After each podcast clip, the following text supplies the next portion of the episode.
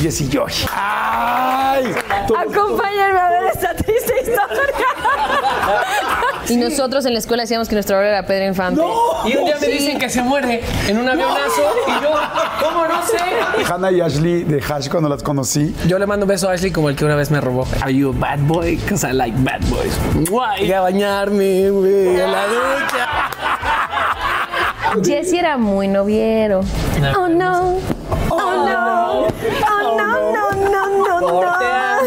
Para mí ya no es chiste decirte mi amor, me estoy enamorando. Yo le dije, yo, yo soy súper cursi. Me dice, ¿de verdad? Y yo, sí, yo también. Me estoy clavando con una chava. Papá pastor, la mamá pastor, aviéntate ese, aviéntate ese pedo. ¿Cómo, ¿Cómo le digo a mi hermanita menor que papá ya no está? Le dije, es que yo necesito que me digas lo que necesito escuchar. O sea, no me puedes decir, ya no está. Dices que sí, se murió. Ufales.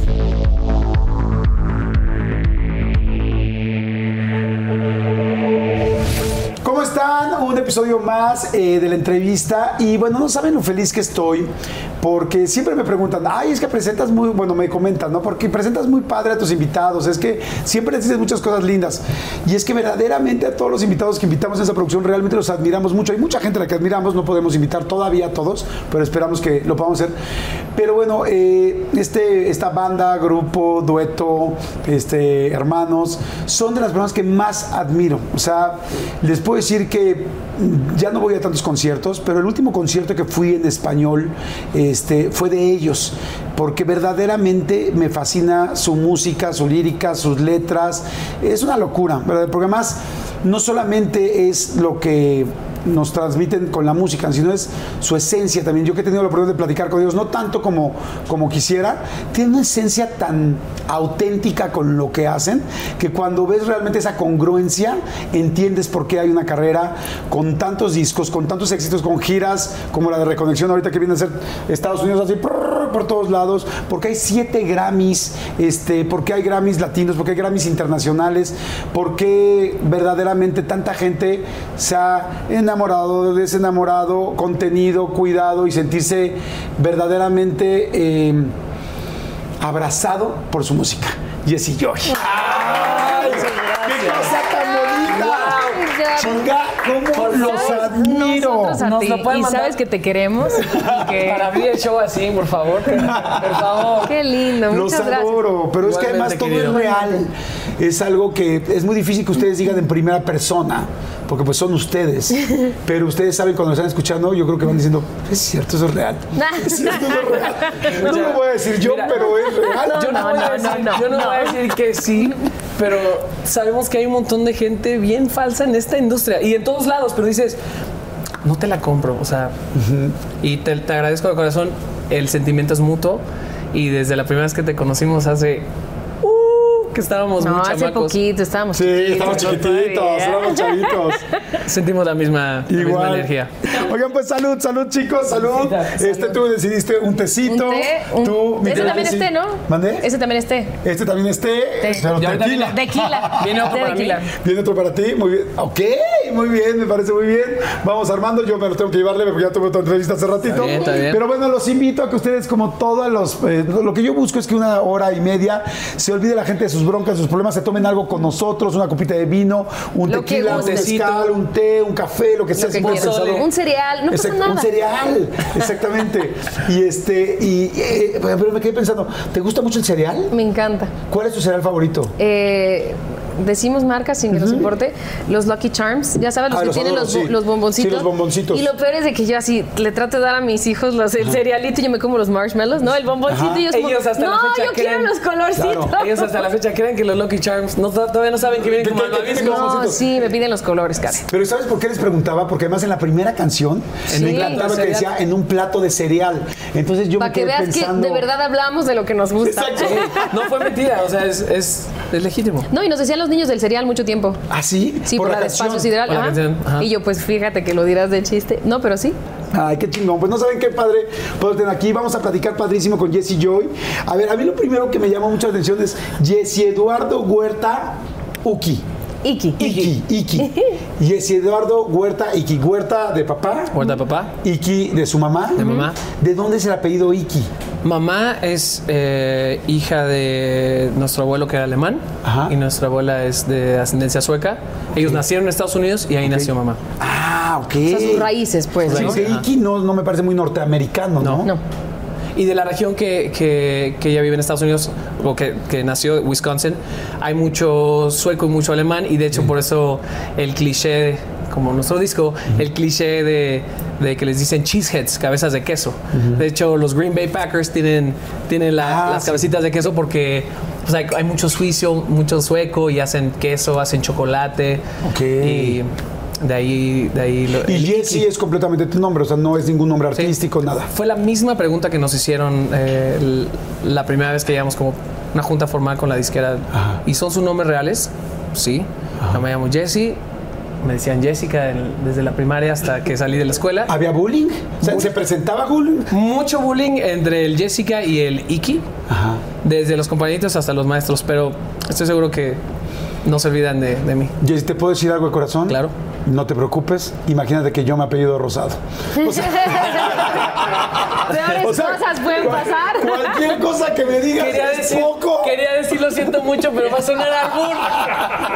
Imagínate cómo me chingaban Rosado, Jordi, tal, el que está rosado. Claro, Está tráigale Rosado, póngale talco. talco. No, no. Las básicas y sí cuesta Sí, trabajo. sí, Sí cuesta trabajo. Oye, yo, y es yo, es Tirsa. Tirsa. Joy. Joy. Tirsa también es como un nombre muy eh, europeo, ¿no? No, que si ¿O no, es que te, ¿qué te digo de mis papás? Se pusieron muy creativos. Este, Tirsa es hebreo y significa ella es un deleite. Ok. Pues, ¿y? ¿Y sí? Yo, yo- yo espero, ¿no? Yo espero. Este, papá, nuestro papi quería sí o sí tener hijos, pero te- quería tener una niña. Entonces, era eso, nada más quería hacer mucha tarea con mi mamá hasta que tuviera una niña. Y este y Tirsa Joy, si lo dices eh, junto, en inglés a mi mamá le parecía que sonaba como, como lágrimas de felicidad. Tirsa Joy. Entonces, si lo dices rápido, entonces dije, ya, a lo mejor sufrió hasta que me tuvo, ¿no? Entonces ya paró con la niña. Wow, qué padre. Nunca había escuchado eso como un nombre compuesto que se escucha en Sí, ya de pronto si lo dices así, rápido suena como Tears of Joy. Ajá. ¿Alguien te dice Tirsa?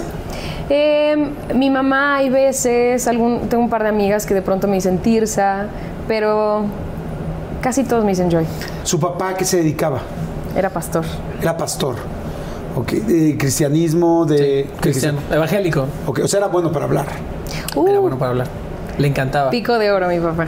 O sea, el rollo de la palabra, porque, porque el componer tiene que ver también con la palabra que tienes, que, que- o sea, los genes que traes, o sea, Ay. ese ADN que tienes. Entonces era bueno para hablar, para inspirar, me quiero decir. Mucho. Le encantaba ayudar a la gente, además. No, pero- más que a su familia. Pero hablaba, hablaba muy bonito en público, o sea, le encantaba. Le apasionaba. O sea, recuerdo pararme desde los. Desde que tengo memoria, 3, 4, 5 años, 16, y estaba estudiando en la madrugada, ¿sabes? Ajá. Leyendo, tratando de aprender y, ¿De qué y se romper acuerda? patrones, ¿no? ¿De qué se acuerdan, por ejemplo? Al final, eh, pues los valores, o sea, realmente los valores se maman. Sí. O sea, es lo que oyes, lo que sientes, lo que pasa, lo que hacen. Porque una cosa es lo que te digan tus papás y otra cosa es lo que veas que hacen, ¿no? Pero Sí. ¿qué, qué, qué les decía su papá? ¿Qué había en la casa? Que dices, oye, yo a la distancia, eso que tanto me dijo es algo que soy yo hoy. A ver, cada uno en tu caso, yo. Ufales, es una cuestión muy difícil porque no teníamos una familia perfecta, era todo lo contrario, ¿no? Era como, como cualquier familia que trata, tiene sus rollos, tiene sus, sus asuntos y demás. Y papá que, que era pastor y, y pues todo este rollo en la iglesia, ya sabes que das la pinta de que tienes una familia perfecta y es como el líder de, de mucha gente y eso.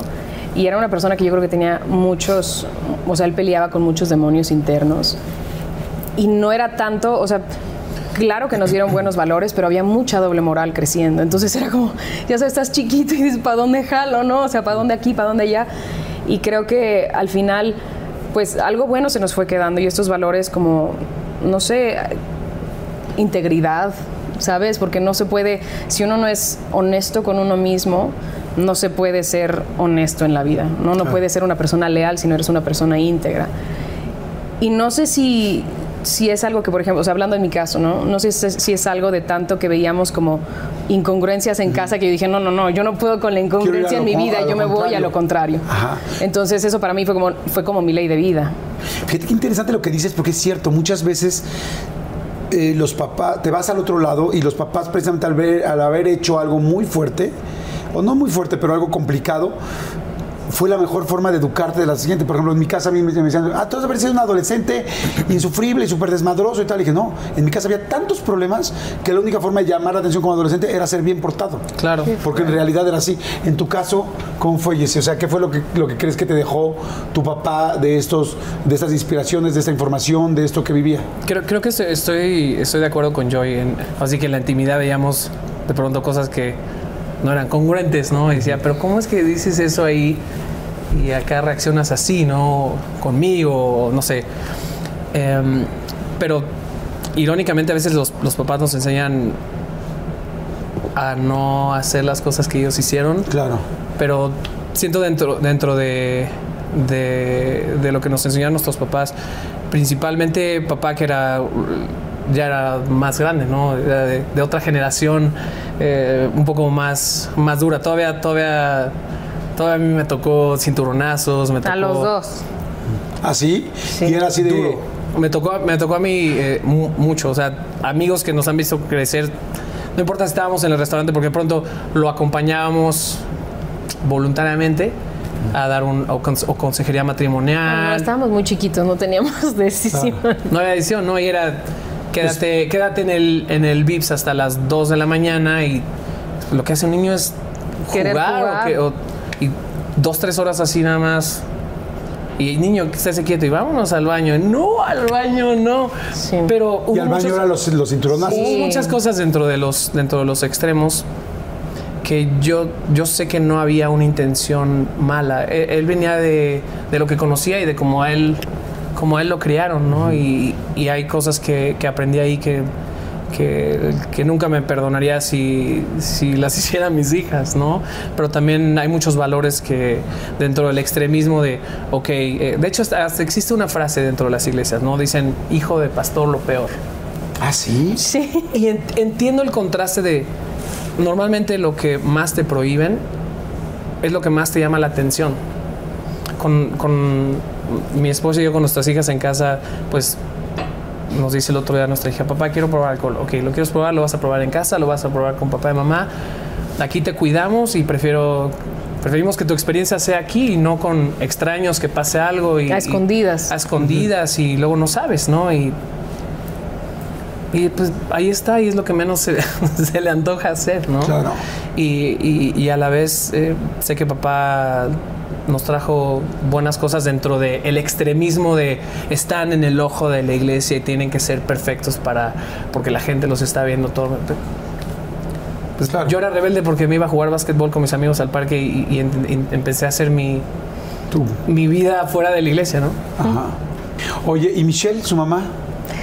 Nuestra mami este, se dedicaba, sí, se dedicaba a lo mismo, estaba en lo mismo, sí, fue, fue como se conocieron papá y mamá, porque se conocieron, ella, ella cantaba con un, grupo evangélico de su iglesia, ella es este, americana, bueno, estadounidense, y, y papá viajaba con, un, con una banda de trío que tenía en su iglesia y mamá viajaba con, con, los evangelistas de su iglesia y se conocieron ahí creo que creo que en New Jersey o algo así en Estados Unidos se enamoran y, y pues que se casan, así súper súper prontito al mes. al mes. Sí. Ok.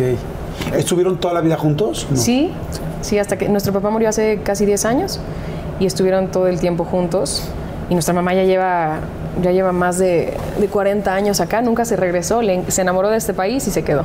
¿Cómo era la música que había en la casa? O sea, su papá de México, su mamá de Estados Unidos, la descendencia europea. Era increíble.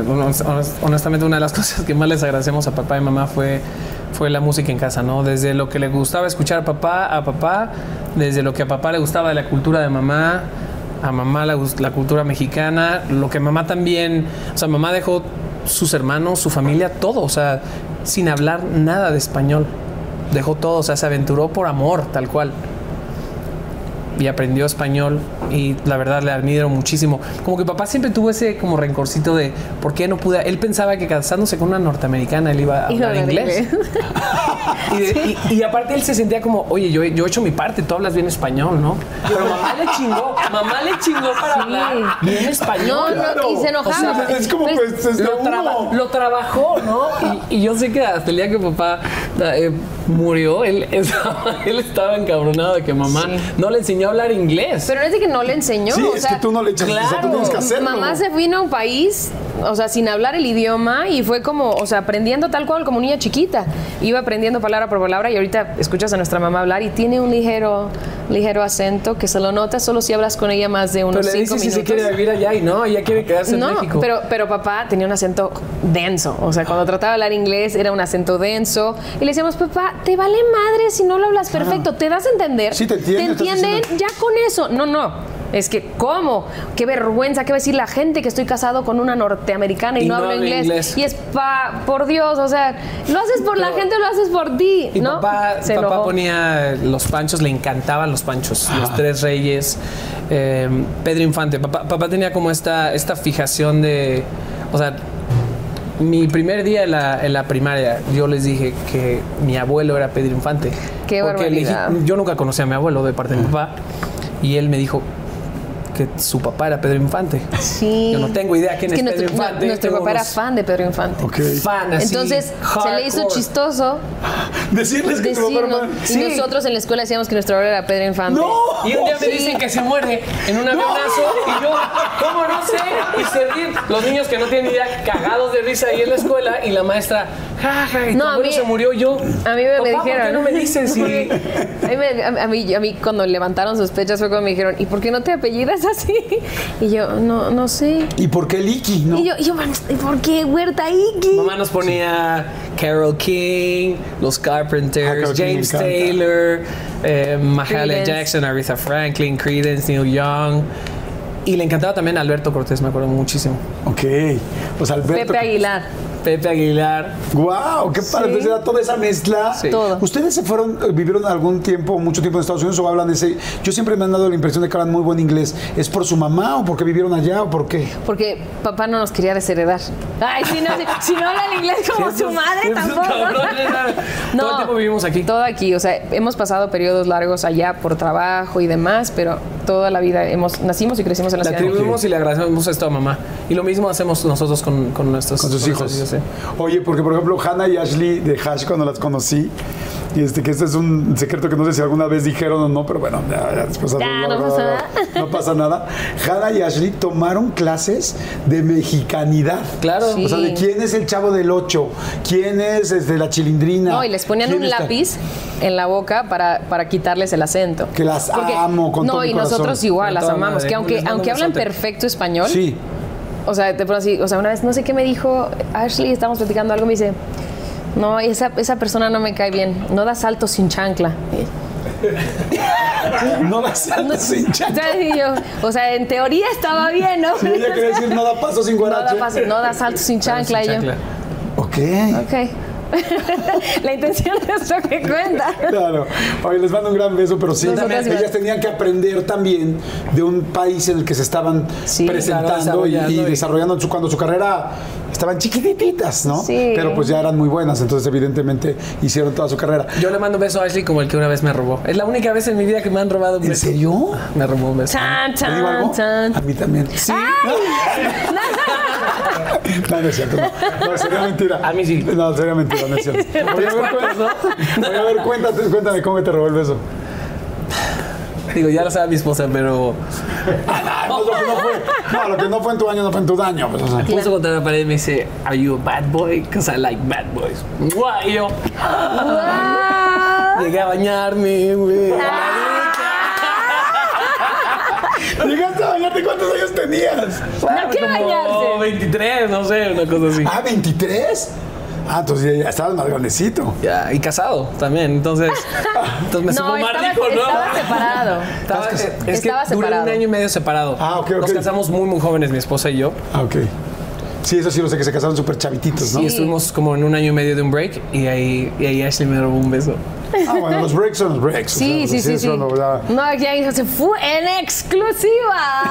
Nos enteramos que. En exclusiva, nos enteramos. Oye, Ya yo le dije a mi esposa que me da chance para regresar el, el robo en algún momento, si así me lo permite. Tendría que haber se devuelve, ese- ¿no? Se, todo se Claro, tiene que sí. devolver. Tendría ¿no? que Te- haber esa. Es esa como el balance del karma, ¿no? Es lo que siembras, se hace una flor y se regresa un beso. Tienes que devolver energéticamente. ¿Y tú eres celoso? No. ¿Tú? ¿Yo? No. ¿No? Entre esposa nosotros. tu esposa es celosa? Cero. No, no, no, no, cero. Ok. No sé. O sea, no se ninguna podría. de las dos son celosas. No. ¿Sabes qué? Yo creo que yo tengo la teoría de que. O sea, yo pensé ninguna de las dos. No, no, De no, las no. dos esposas. No, no, no, yo de las dos no.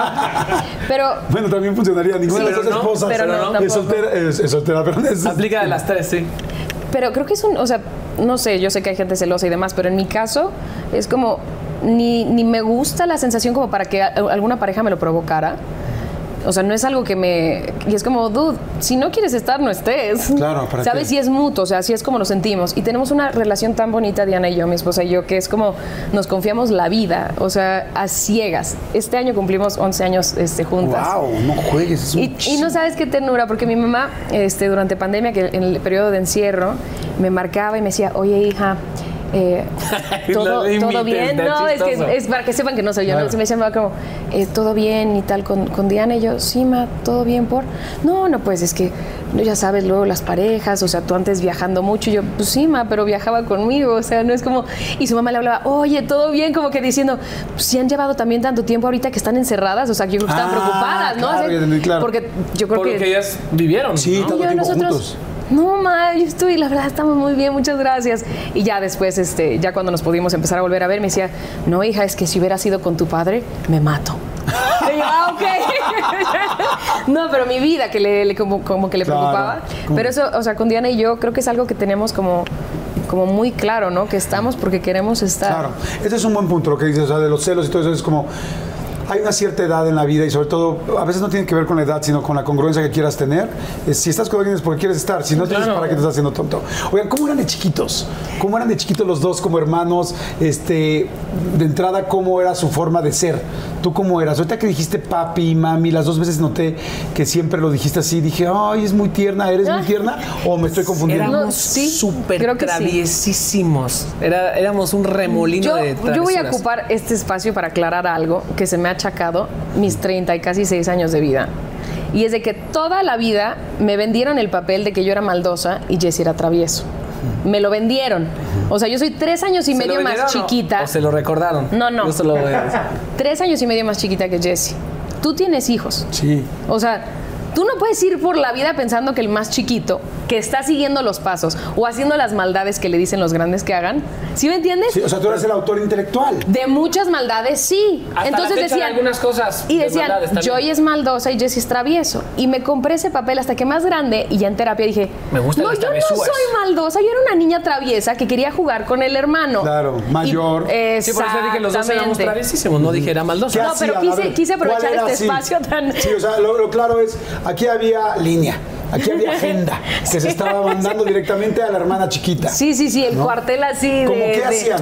A ver, recuerda. ¿te Yo creo que de acuerdas? las cosas principales es que teníamos mucha energía. Entonces, de pronto, estar cuidando a dos chamaquitos bien traviesos con una pila, eh, que nos tenía papás sentados así en el restaurante. Sí, sí, viendo todo en contexto, contexto. y en retrospectiva, o sea, Yo tenía pelo para empezar. sí... Unos rizos de oro envidiables. No, no, no. ¿En que sí- serio? Hasta la fecha, si me los dejo, todavía hay re- reminiscencia de eso.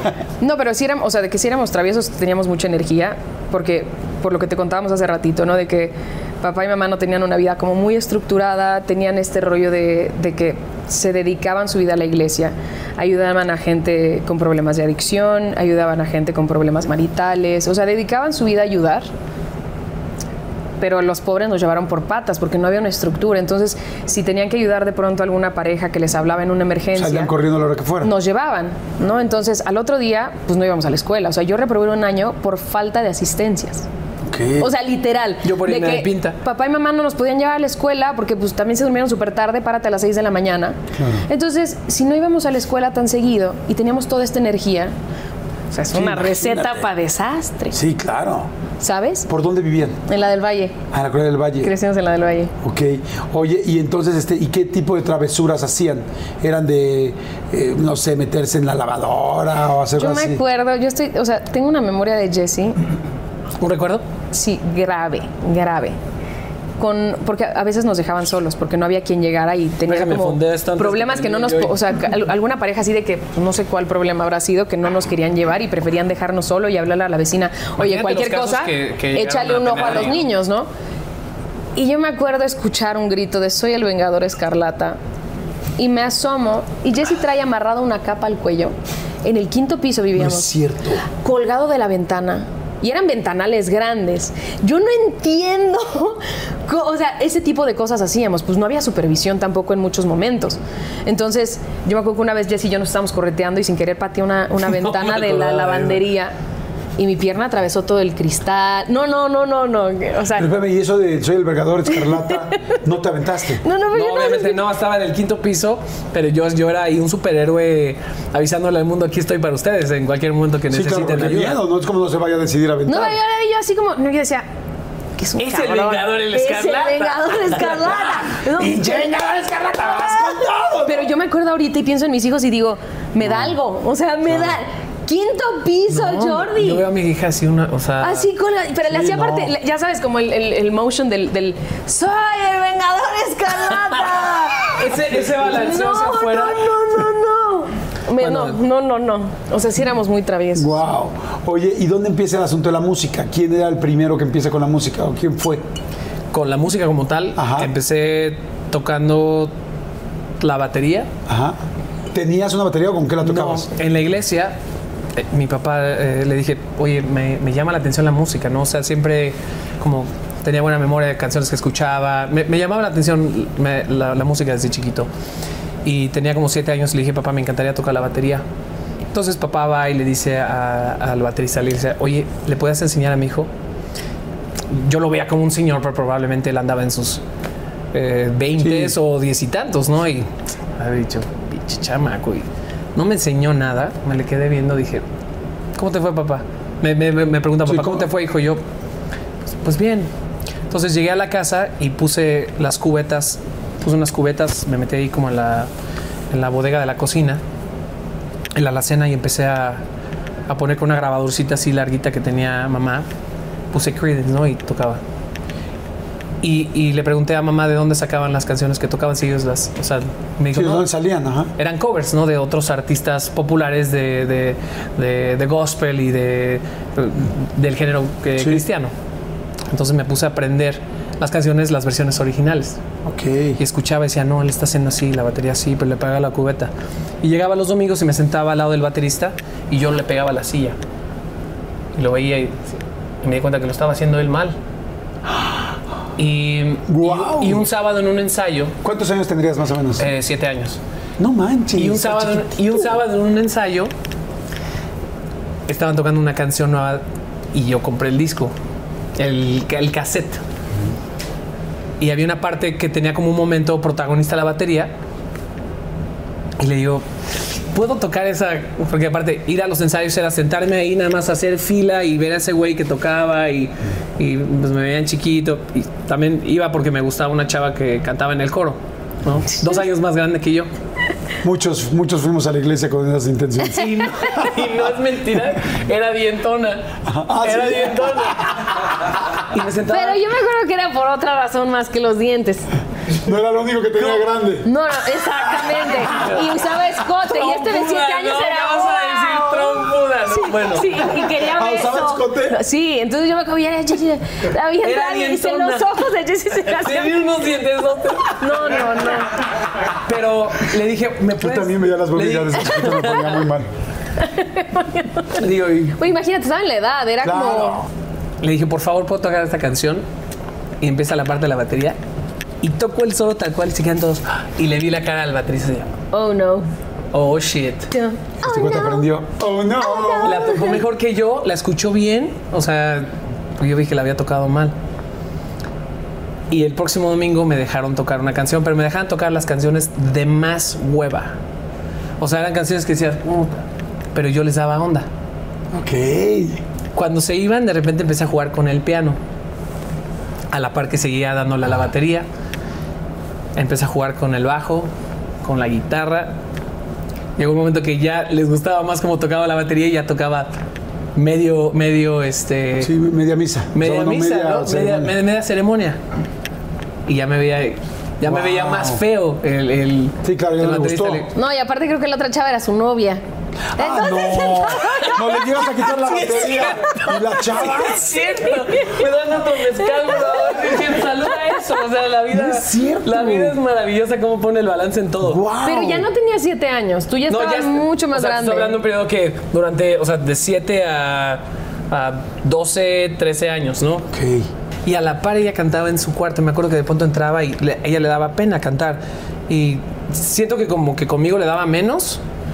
Con papá y mamá era de como la hueva de cántales hijo a tus tíos y era ay, o sea, el- y Tú. conmigo era no, Joy. Ah, yo. Y pues yo hacía, ¿A quién hacía le cantabas música. en tu cuarto? A mis juguetes. A sus muñecas. Los acomodaba, entonces yo les cantaba. Ay, qué padre. Pero. ¿A tus sea, juguetes qué peluches o qué? Sí, era juguetito, o sea, como perrito de peluche, un osito, demás, pero los acomodaba, eran, eran mi público. Pero yo no lo veía como público, y era como, les voy a dar un regalo. Porque mi voz para mí siempre fue como muy. No me gustaba como compartirla, sentía que era algo tan íntimo, tan personal, tan. No sé, como que yo lo descontextualizaba y decía. Pues es raro compartir tu voz con alguien, ¿no? Es como, es un ruido que sale de ti, o sea, es un instrumento que está dentro de tu cuerpo. Si lo desmenuzas, ¿no? Exacto, Sí, entonces... nunca lo había pensado así. Eh, o sea, y yo, yo nací con un oído muy privilegiado desde muy chiquita, entonces desde muy chiquita me daba cuenta cuando alguien cantaba bien y cantaba mal. Entonces yo me desesperaba cuando papá y mamá llevaban a alguien a la iglesia a cantar y que cantaba feo y todos así, qué bonito. Y yo decía, no eso está bonito. Tú, cállate, cállate, cállate. Entonces me... Ah, aprende a tu hermano que se está ligando la del Sí, escote. mira, mira, mira, los dientes grandes. no, yo después anduve con el hermano. ¿Qué? Sí, ¿Con el no. hermano de la del escote? Sí. Cómplices desde 1900 Era- era- junio. fue mi primera, mi primer noviecito y fue mi primer amor que me rompió el corazón. No, no, no, una, una desgracia. ¡Guau! Sí, no, desgracia de que dices, ay, te enamoras a los 12, sí. 3 y te rompen. el-". Yo así una vez le escribí una carta llorando y esto que ves aquí son mis lágrimas. ¿En serio? sí. O sea, sí. Sí eres una persona muy romántica, eres una persona muy... Soy súper, súper cursi. Ay, qué rico. Sí, soy súper cursi. Pues Yo me, me- cursi, termino no haciendo no- canciones. No me enorgullece, pero soy más cursi que mi esposa. O sea, mi esposa es más dura y Yo- pum y Yo también soy más... Estaba leyendo una información tuya que tú le dijiste primero a tu esposa te amo antes que ella. Sí. Yo también soy ese güey. Yo también soy, ¿sabes soy así. Le encanta. Aunque, aunque, aunque ella sea más dura, yo sé que le encanta y así la No, enamoré. no creo no es Pero además, ¿sabes qué? Que es nuestra esencia. Claro. Sí. O sea, al final es tu esencia. Y Y, yo sé cómo también lo que ella- yo he aprendido ahora es a respetar la de los otros. Sí, que no Porque quiere decir que está mal, ¿no? Como yo. Claro, entendemos, claro, claro. conforme vamos creciendo, entendemos que, pues, algunos requieren más mantenimiento que otros y todos somos diferentes. No, o, y o se algunas, algunas personas se expresan distinto. Ajá. Yo hoy en la mañana, quiero decirles, me- nos vamos a hacer un refil rapidísimo, pero yo quiero decirles que hoy en la mañana venía escuchando la canción de Un Besito Nada Más, que no la había escuchado al 100%, o sea, sí la había escuchado, no le había puesto tanta atención. Ahora que entendí que Un Besito Nada Más eh, la habían hecho escribiendo, eh, perdón, Un Besito Más, discúlpame, No, un, besito, no, no. un besito más, este, la habían hecho pensando en su papá, cuando falleció su papá. Bueno, yo berré, en el, berré en el, en el coche y berré hacia dos lados. Berrié hacia mi papá, que ya no está. Y berrié, gracias, y berrié hacia mis hijos, que pensé, dije, Ay, yo no voy fuerte, a estar sí, para sí, ellos. sí, es muy fuerte. Y entonces, yo que soy divorciado, y ayer me dormí con mi hijo, y ayer que dormí lo abracé, así que es como mi máximo regalo que puedo tener, abrazar a mi hijo en la noche, que tiene ocho años, y de repente dije, va a haber un día que mi hijo necesite un besito nada más, más de mí, que yo ya no esté para dárselo. Me vas a hacer llorar. No, no, No, no, no. ¿sabes no. qué? No, sabes cómo lloré hoy en la mañana, pero esa sensibilidad que tienen ustedes y que estoy seguro que hay mucha gente que nos está viendo y que por eso los queremos, por eso nos hemos acercado tanto a ustedes. Hoy yo lloraba en la mañana y decía, desde que empezó la canción y cuando oí la palabra besito y ahorita que te dije papi, mami, dije, claro, son ellos. Esa es la congruencia que me gusta de su, de su Gracias. música. Un día llegó la abuelita de mi, de mi esposa, que es la. Es de las. Digo, después de, de nuestra mamá, la abuelita más cool del mundo. Y, y estaba hablando, no, y mi papi, sí, cuando mi papi nos llevaba, a mí me, me llevó las lágrimas porque dije, ¿cómo es la vida, no? Ella en algún momento tenía la edad de mi nena. Y ella me veía, y ella veía a su papá como Abby de nueve, ahorita me ve a mí. Y ya no está su papi, ya no está, ahí está ella. Y lo, y lo que le queda es el, el recuerdo de su papi, ¿no? Gracias, gracias.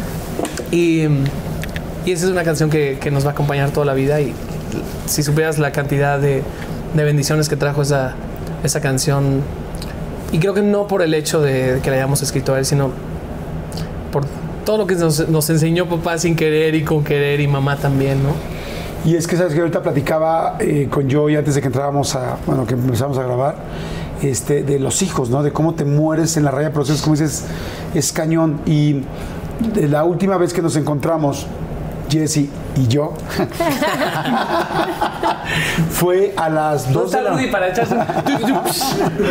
Fuimos a, fue a las 2 de la mañana en una farmacia, los dos, preocupados porque fuimos corriendo a una medicina por nuestros hijos. Entonces nos encontramos a las 2 de la mañana y le digo, ¿qué haces? Porque además ese día creo que nos habíamos visto en la mañana en un trabajo, en algo, no sé, en una entrevista o nos habíamos en visto la en la, farmacia. mañana trabajando, ¿no? Y de repente me lo encuentro a las 2 y media de la mañana, los dos en pants, con chanclas, con crocs. Cara de y estrés. así cara de estrés. Yo, ¿qué haces? No, vengo, es que se puso mal, no sé si tu niña o tu niño, yo, oh, yo igual, tal, tal. Y ahí es cuando notas cómo los papás y las mamás en las noches no hay nada, no hay ninguna responsabilidad más No, no. grande. ¿vale? Y algo con lo que yo, por lo menos, y yo creo que la mayoría de los papás, me preocuparía más que le pase algo a tus hijos. No, Claro. Ahí sí dices, güey, no, no, no. El mundo. El mundo entero. Madre, El yo- mundo entero. Uno, ¿no? Claro, Sí. exacto. Por ahí Es- te das no, no, cuenta no. que es primero tus hijos antes que nada, ¿no? Pero nada, o sea, es, es como, no sé, a mí, no sé si te pasa igual, pero es como el tamaño del amor que sientes es el tamaño del miedo con el que vives. Claro, es, Es así como aquí en la garganta. No, vives con este amor que te da como... O sea, yo creo que subí una foto el otro día y, y es tal cual lo que siento. Son mi fuerza más grande y es mi mayor debilidad. ¿Sabes? Y es lo que más me motiva, es lo que más fuerza me da. Y luego mi esposa y yo los vemos en la noche así dormidos. Y como que no das crédito, ¿no? O sea, es como aparte, ya estás agotado, ya no puedes más y los duermes. Y ya estás contando las horas para volverlos a abrazar. Es una cosa loquísima. Y lo que decías también, ¿no? Como el rollo de la pareja, que dices, pensar que se van a hacer grandes y van a tener su propia vida. Y van a decir un día, ahí se ven. No, no, Es no, que no. lo que platicábamos hace y ratito. en algún momento va a decir, estos problemas que tengo es No. por culpa de ese güey, por todo lo que me dijo. Claro, porque también nosotros hacemos nuestros errores. No, no, no, Pero no, es no, cierto Después, eso. es después, de- de unos, después de unos años tienen hijos y dicen, papá, tenía la razón. Que nos toque, por discúlpame". favor, que nos toque Sí, exactamente, que nos toque. Oye, vamos a hacer rápido un refil. Eh, está riquísima la plática, qué bruto, qué cosa tan más deliciosa. No se muevan, eh, sigan viendo, hagan un refil rápido. De vayan a hacer de cereal, es un cereal, échense, este, no sé, si quieren ir al baño, si quieren, si tienen hijos, si tienen que ir a checar que estén bien. Sí, chequen que estén dormidos. Que estén dormidos, que estén todo bien, o si están en el coche trabajando. Hay muchísima gente que nos ve trabajando en los trailers que vienen manejando. Ay, gente que está pasando de un país a otro, que nos viene escuchando en sus celulares, que, vienen, que venimos acompañándolos. Gracias, gracias a todos. Gracias. Por favor, eh, si les gusta, eh, eh, háganse, se suscríbanse al canal y, y compartan la entrevista. Y escriban, es muy importante que escriban comentarios. Pues los vamos a leer. Sí, los vamos a leer, ¿eh? Sí los leemos aquí y les prometo. Bueno, refil y regresamos. Oye, a ver, pero me estaban platicando de que estaban, estaban en gira en Estados Unidos y que lamentablemente tu tío estaba mal, ¿no? Se puso mal. ¿Qué, qué pasó? Me estabas platicando en el corte. Sí, me, me acordé Sí. ahorita porque mm, yo estaba comentando de normalmente el, el amor que le tenemos a nuestros hijos o a un ser querido es equivalente al miedo que, que tenemos de perderles, ¿no? Claro. Y, em, después de dos años de, de no salir de gira, pues ya arranca la gira, nos vamos a Estados Unidos hace, hace dos meses, tuvimos dos meses de gira sin regresar a casa. Justo arrancando la gira, eh, sabíamos que nuestro tío Un tío había muy cercano. había tenido este, problemas de salud. Y fue un tío que muchas de esas veces que papá y mamá responsablemente no nos llevaron, nos dejaron con nuestros tíos. Y tanto eh, el tío Alberto como, como nuestra tía Chachita no, no pudieron tener bebés. Entonces todos los sobrinos, era- era- eh, todos Éramos los sobrinos hijos. éramos, éramos como los hijos. Todos los hijos, sí. Pero los perrijos, eso sí, los perrijos no, no superan a los, a los sobrinos. ¿no? Sí, no. No, no. Los sobrinos no superan a los perrijos. Lo Sí. dijiste al revés. Exactamente. También. Ay, sí. Sí, no, yo entendí. Por eso. Y llegando, eh, eh, arrancamos gira en, hicimos 23 ciudades, arrancamos en Puerto Rico, la siguiente fecha fue Miami. De ahí eh, llegó mi familia a Miami, estuvieron unos días, porque pues mis hijas después de, de unos años de no estar en clases presenciales, era necesario socializar Claro. con otros niños. Y dije, por favor, aunque quieran venir de gira con- conmigo, les va a hacer bien convivir con chavitos y chavitas de su edad, ¿no? Es, es necesario. Claro.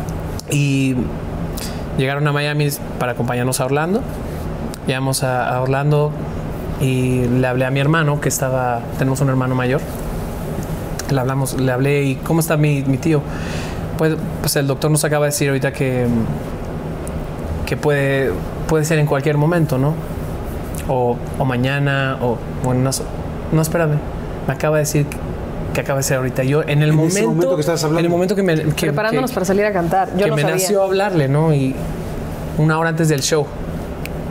Entonces yo y- sigo caminando, yo me esperé para hablarle, se subió al camerino, yo y mi esposa y, mi- y mis hijas. Y pues me quedé ahí en la escalera, ¿no? Dije, qué, qué, qué- qué momento tan, tan de, de contraste, ¿no? Y mi esposa como que, ¿dónde estás? Y venía atrás de nosotros, baja, me ve llorando. Dedujo de una, no le tuve que decir, entendió qué había pasado. Y dije, no, ahorita no, no voy a no voy a matar la vibra de, de una de un inicio de gira tan bonito diciéndole a Joy antes de subirnos al escenario, ¿no? Me Pues no le dije, deciste no, no le dije y no le quería decir tampoco a las nenas y luego se acaban de poner el booster.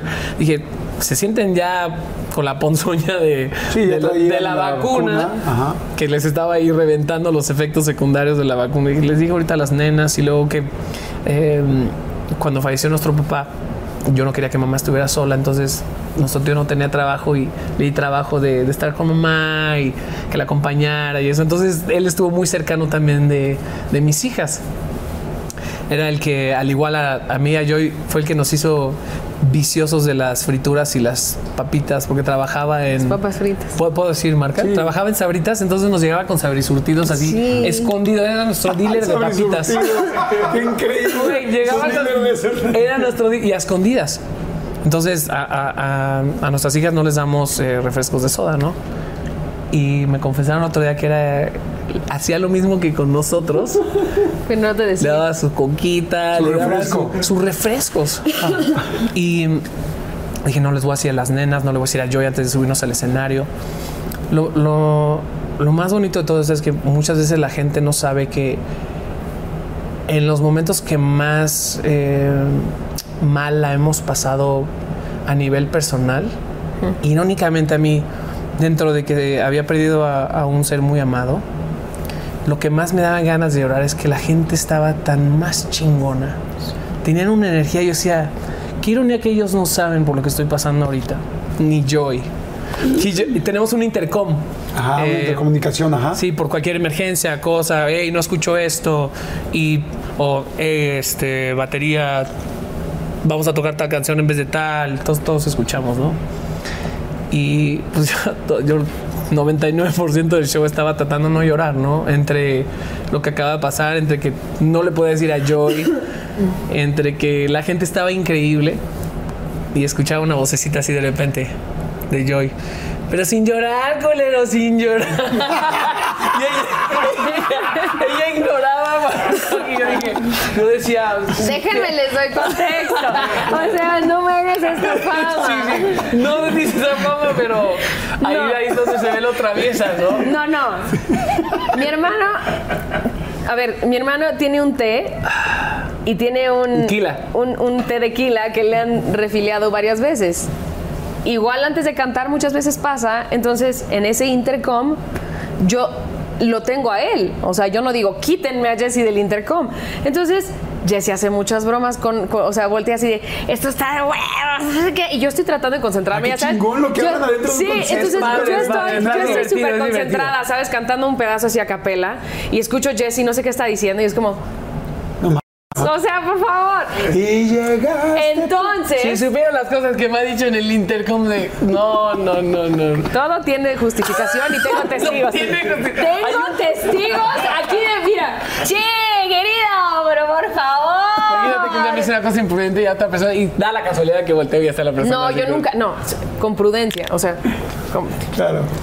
ese día era una canción que le tocaba a él cantar, que canta solo, y yo lo vi como muy emotivo. La pues canción yo- se llama Valió la pena. Y yo, yo, o sea, sentí como cosita que lo vi como, como medio llorando. Entonces dije, bueno, ahorita le voy a echar una bromita para, ya sabes. Yo nunca me imaginé lo que estaba pasando Claro, y por qué tío. estaba llorando. Mira, la, la ¿Cómo canción, la canción, la, Eh, canción la, la- empecé a escribir justo cuando falleció. Si- Siento que, o sea, conforme vas creciendo, de pronto vas, vas perdiendo seres queridos, pero conforme vas también creciendo, vas concientizando de perdí un ser querido. Entre más cercano y más grande eres, Claro. más sientes esa pérdida, ¿no? Claro. Y creo que de las primeras veces que sentí esa pérdida fue con, con un tío, el tío que me, me prestó su guitarra y yo rezando a secundaria, pues Es aprendí que no a es tocar la, con no es esa la guitarra, primera ¿no? vez que perdemos a un, a un familiar estando en gira. Ok. Y empecé a escribir una canción cuando falleció nuestro tío Enrique, que, que se llama Valió la pena, ¿no? Y empieza diciendo, he reflexionado, he reflexionado, sabiendo que algún día me iré de aquí. Y tan profundo me has marcado el corazón que sin saber Sin dudar. que sin dudar saqué esta conclusión. Y el coro es, voy a decirle a Dios, si viniera hoy por mí, que el cielo ya probé, cuando te conocí, valió la pena haberte amado. Yo cantaba esto y decía, Madres, no, sí, sí, sí. Y- Sí, sí, está. Pero esto fue antes de que la empezara a cantar. Claro. pero si no hubiera escuchado yo esa vocecita de sin llorar culero, probablemente Hubieras berreado. hubiera berreado. Entonces, gracias, Joey. ¿Cuál fue la primera canción que escribieron? O sea, la primera canción juntos. Tenemos una que se único. llama- Todo el rollo de la música, de este lado tú cantándole y dándole concierto a los peluches y a las muñecas. ¿Tenías Que- Barbies? eh, o- Sí, tuve, tuve un par de Barbies, pero yo toda la vida amé a los animales. tenía un Entonces quería que tenía madreado, ¿te acuerdas? Mi, nuestro hermano más grande, Lalín, que te mando besos, que te amo hermanito, este, estudió en Londres un, un- un- un tiempo y sabía que me ama- amaban los animales. Entonces había un como set de doctor que lo he googleado y no lo encuentro. Si de pronto me ayudan, les, me harían la más feliz. Se llama Había un Bubu perrito Puch. que se llamaba Bubu Puch. Y este perrito era como un perrito que se había lastimado y tú lo tenías que curar. Entonces le ponías su vendaje, le ponías su Estaba todo aquí madreado Wow. el peluchito. y yo era así como, ay, lo tengo que cuidar, pobre perrito, ¿qué le pasó? No, pero él estaba feliz de que me había traído este perrito. Y así, entonces yo tenía como distintos peluches y eran más como animalitos. Después tuve, tuve un par de Barbies, pero... pero Querías ser veterinaria, perdón que te interrumpa. ¿Sí? Sí, yo creo que por eso me llevó el, el- el perrito ese para que yo lo curara. ¿Estudiaste algo de veterinaria? No, no puede haber sangre. Ok. No, no, no. no. Y menos de perritos. Y menos de perritos. No, entonces imagínate, ya cuando ya fui haciéndome un poquito más grande y fue como, no, no, no, la neta no, o sea, se me, se me, se me doblan las rodillas. Ok. ¿Y cuál fue entonces la primera canción? ¿Por ahí venía? Hice, Pues- una, hice una melodía que sentí que por primera vez había hecho algo que no era ni un cover de la iglesia, no era ni un cover. o sea, también fuimos creciendo y dejé de escuchar lo- solo lo que ponía papá y mamá. Empiezas a desarrollar tus gustos, ¿no? Y me empezó a encantar así como el Britpop. Y descubrí una banda que se llamaba Coldplay y dije, ¿qué es esto? Y después escuché Oasis y Travis y me encantó como toda la, la oleada de, de- de esos acordes melancólicos con, con como algo que te levantaba a la vez, ¿no? Y empecé a escribir la melodía de una canción y parte de la letra de una canción que se llama Llegaste tú. Y le dije a Joy, creo que acabo de hacer algo nuevo, algo que no... Sí, que no tiene ninguna No había escuchado algo. Que realmente lo estoy generando. sí, sí, sí, sí. yo. Fue la primera que le quise enseñar. Llegaste tú. ¿Y tú qué le dices? Le dije, no, no me suena nada, ¿por qué no escribes una canción? Y me dice, ¿la escribimos juntos? Y yo, pues claro, o sea, de, de uno que no sepa, dos que no sepan, pues dos que no Es sepan. mejor dos que Tú no. estabas tres años y medio más chiquita. Yo tenía 15. Yo de 18. Ok, no manches. Ajá. Entonces, ¿en el cuarto dónde fue? ¿Dónde, dónde nació? Estábamos sentados al lado del piano en, en la iglesia. Ok. Es que nos la vivíamos ahí, porque papá era como también su oficina, entonces a veces, aunque no había sermón y tal, pues saliendo de la escuela nos teníamos que estar ahí un- horas y horas y horas. no, no había internet, no había teléfono que pudieras. Entonces, gracias a Dios había música, habían instrumentos y fue a lo que recurrimos. Era lo que yo, yo digo que la música a mí me salvó la vida. O sea, si, yo no hubiera, si no hubiera llegado a la música, yo no sé qué hubiera sido de mí, porque justamente esto, ¿no? No sabía qué quería hacer, tenía como algo que era como un talento mío, pero como que no sabía si lo quería compartir con la gente o no y descubrí que podía también escribir y que descubrí que también podía tocar y pudimos hacer cosas juntos y vimos que éramos un equipo y lo que estábamos logrando juntos y papá y mamá felices decían, estos se pelean menos cuando están escribiendo, entonces que escriban. Ok. o sea, llegaste tú, fue entonces la primera canción de los dos. Escribimos la primera canción. Le una letra a los dos. Ajá, la escribimos los dos. Sin planearlo. ahí, ahí, eh, junto al piano. Sin planearlo me di. Una hojita y tal. Sin planearlo me di yo perdí el cuaderno. Ay, no tienes esa hoja. No, tenía una libreta con todas. Hay video de esa libreta, hay video. todas las primeras canciones que hicimos, porque hubo ahí, haz de cuenta que abrimos una caja de Pandora y empezamos a escribir canciones buenas, canciones malísimas, canciones más o menos, y luego decíamos, mira, esta que hicimos la del otro día, con el pedazo de creo que este". iría mejor con el pedazo de la que habíamos hecho el otro día, entonces hacíamos Frankensteins y hacíamos ahí pedacito y pedacito, que al final una de esas que, hicimos, una especie de, Frankenstein, se quedó en nuestro primer disco, Esta es mi vida, y se llama Nadie podrá. Ese, ese disco, Esta es mi vida, es donde los nominan para mejor nueva de y, ganan. Y ganamos. Ay, qué antes, antes de esto, eh, ¿ustedes escribían para cantar ustedes o para, para otras personas? para nosotros cantarla. pero ni siquiera para cantarla. Y, papá decía, oye, ¿por qué no la cantan el domingo? Y nosotros. no, porque haz de cuenta. Yo no quería cantarle a nadie. O sea, era. Con esa voz, no Pero no te ¿Pero puedo sabías explicar. que chingoncísima o no lo, no, lo, no lo ubicabas? Es que te voy a confesar algo. A mí me encantaba imitar. Me encantaba imitar y me imitaba muy bien a Shakira, imitaba a Ricky Martin, imitaba, me encantaba imitar. Tus hits eran Shakira y Ricky Martin. Me ponía a imitarlos y un día me dice mi hermano Eduardo, nuestro hermano Eduardo, que él fue el, él, él, él, él, a él le debemos todo, todo lo que hemos logrado. Me dice, porque siempre papá y mamá decían, enséñale a tus hijos cómo canta fulanita o cómo canta fulanita. A ver cómo lo hace Shakira. Ajá, y este, tengo que volver a practicar, porque si practico en una de esas regreso y te enseño cómo le hacía, ya no me acuerdo. Este, y me dice, no, no, yo quiero saber cómo canta Joy. Y yo, ah, cabrón, es la pregunta más difícil que me han hecho en mi vida. ¿Cómo canta Joy? Porque siempre cantabas imitando. Sí. Puta, así me voló la cabeza. No, y me, fui a mi cuarto. Pero le gustaba también, música. imitaba a Mariah Carey. Mi cantante, Carey. Mi cantante favorita creciendo, es que te voy a contar otra historia. Yo tengo siete años y estamos en un hotel, creo que en Tehuacán. Nuestros papás habían ido a predicar a, un lugar allá, me llevaron. Prendo la tele mientras mis papás están arreglando. ¿Y te acuerdas cuando de pronto ponían música antes de que empezara la programación? Y empieza esta canción de Mariah Carey que se llama Emotions. Yo no sabía que era un video musical y que es playback, ¿no? Yo no sé, yo, yo pensaba que está cantando. Y la veo cantar. Yo por eso te dije que tenía un oído muy privilegiado, o sea que podía como y veo a esta mujer cantar y me empiezo a enojar de que mis papás no se paran y se detienen lo que están haciendo y lo ven conmigo. Yo es que no están entendiendo lo que esta mujer está haciendo. Estos par de idiotas no están, no se están hincando ante el talento de esta mujer. Y me traumé.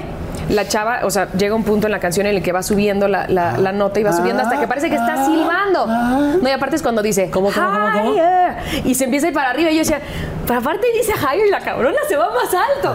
Entonces yo me voló la cabeza de siete años. En mi vida yo no tenía cómo, cómo voy a volver a escuchar esa canción. Sí, la viste en la televisión. me marcó. No es como ahorita que bajamos una canción. No, no, no. O sea, pero siete años la veo, me vuela la cabeza. Y pasan, pasan unos cinco años, ahorro para comprarme mi primer disco, de lo que yo, de lo que yo pudiera comprarme. un nuevo disco de Mariah Porque era todo, o sea, papá y mamá escuchaban lo que ellos querían en casa. Entonces, yo así desesperadamente fui al súper, al área de música, y estoy buscando a Mariah Carey, pero pues no, ¿cómo vas a saber cómo se llama la canción? Cinco años después, ¿cómo voy a saber en qué disco está? Y encuentro otro disco de ella. Y en el Inter veo otro que tiene como la misma cara en la portada y es Shania Twain. Y yo, ah, pues algo, algo va a sonar bien. Entonces compro esos dos discos y no venía la canción que yo buscaba. Y yo lo escuchaba y lo escuchaba y yo, no, no tiene la canción, ¿cómo la voy a volver a escuchar en mi vida?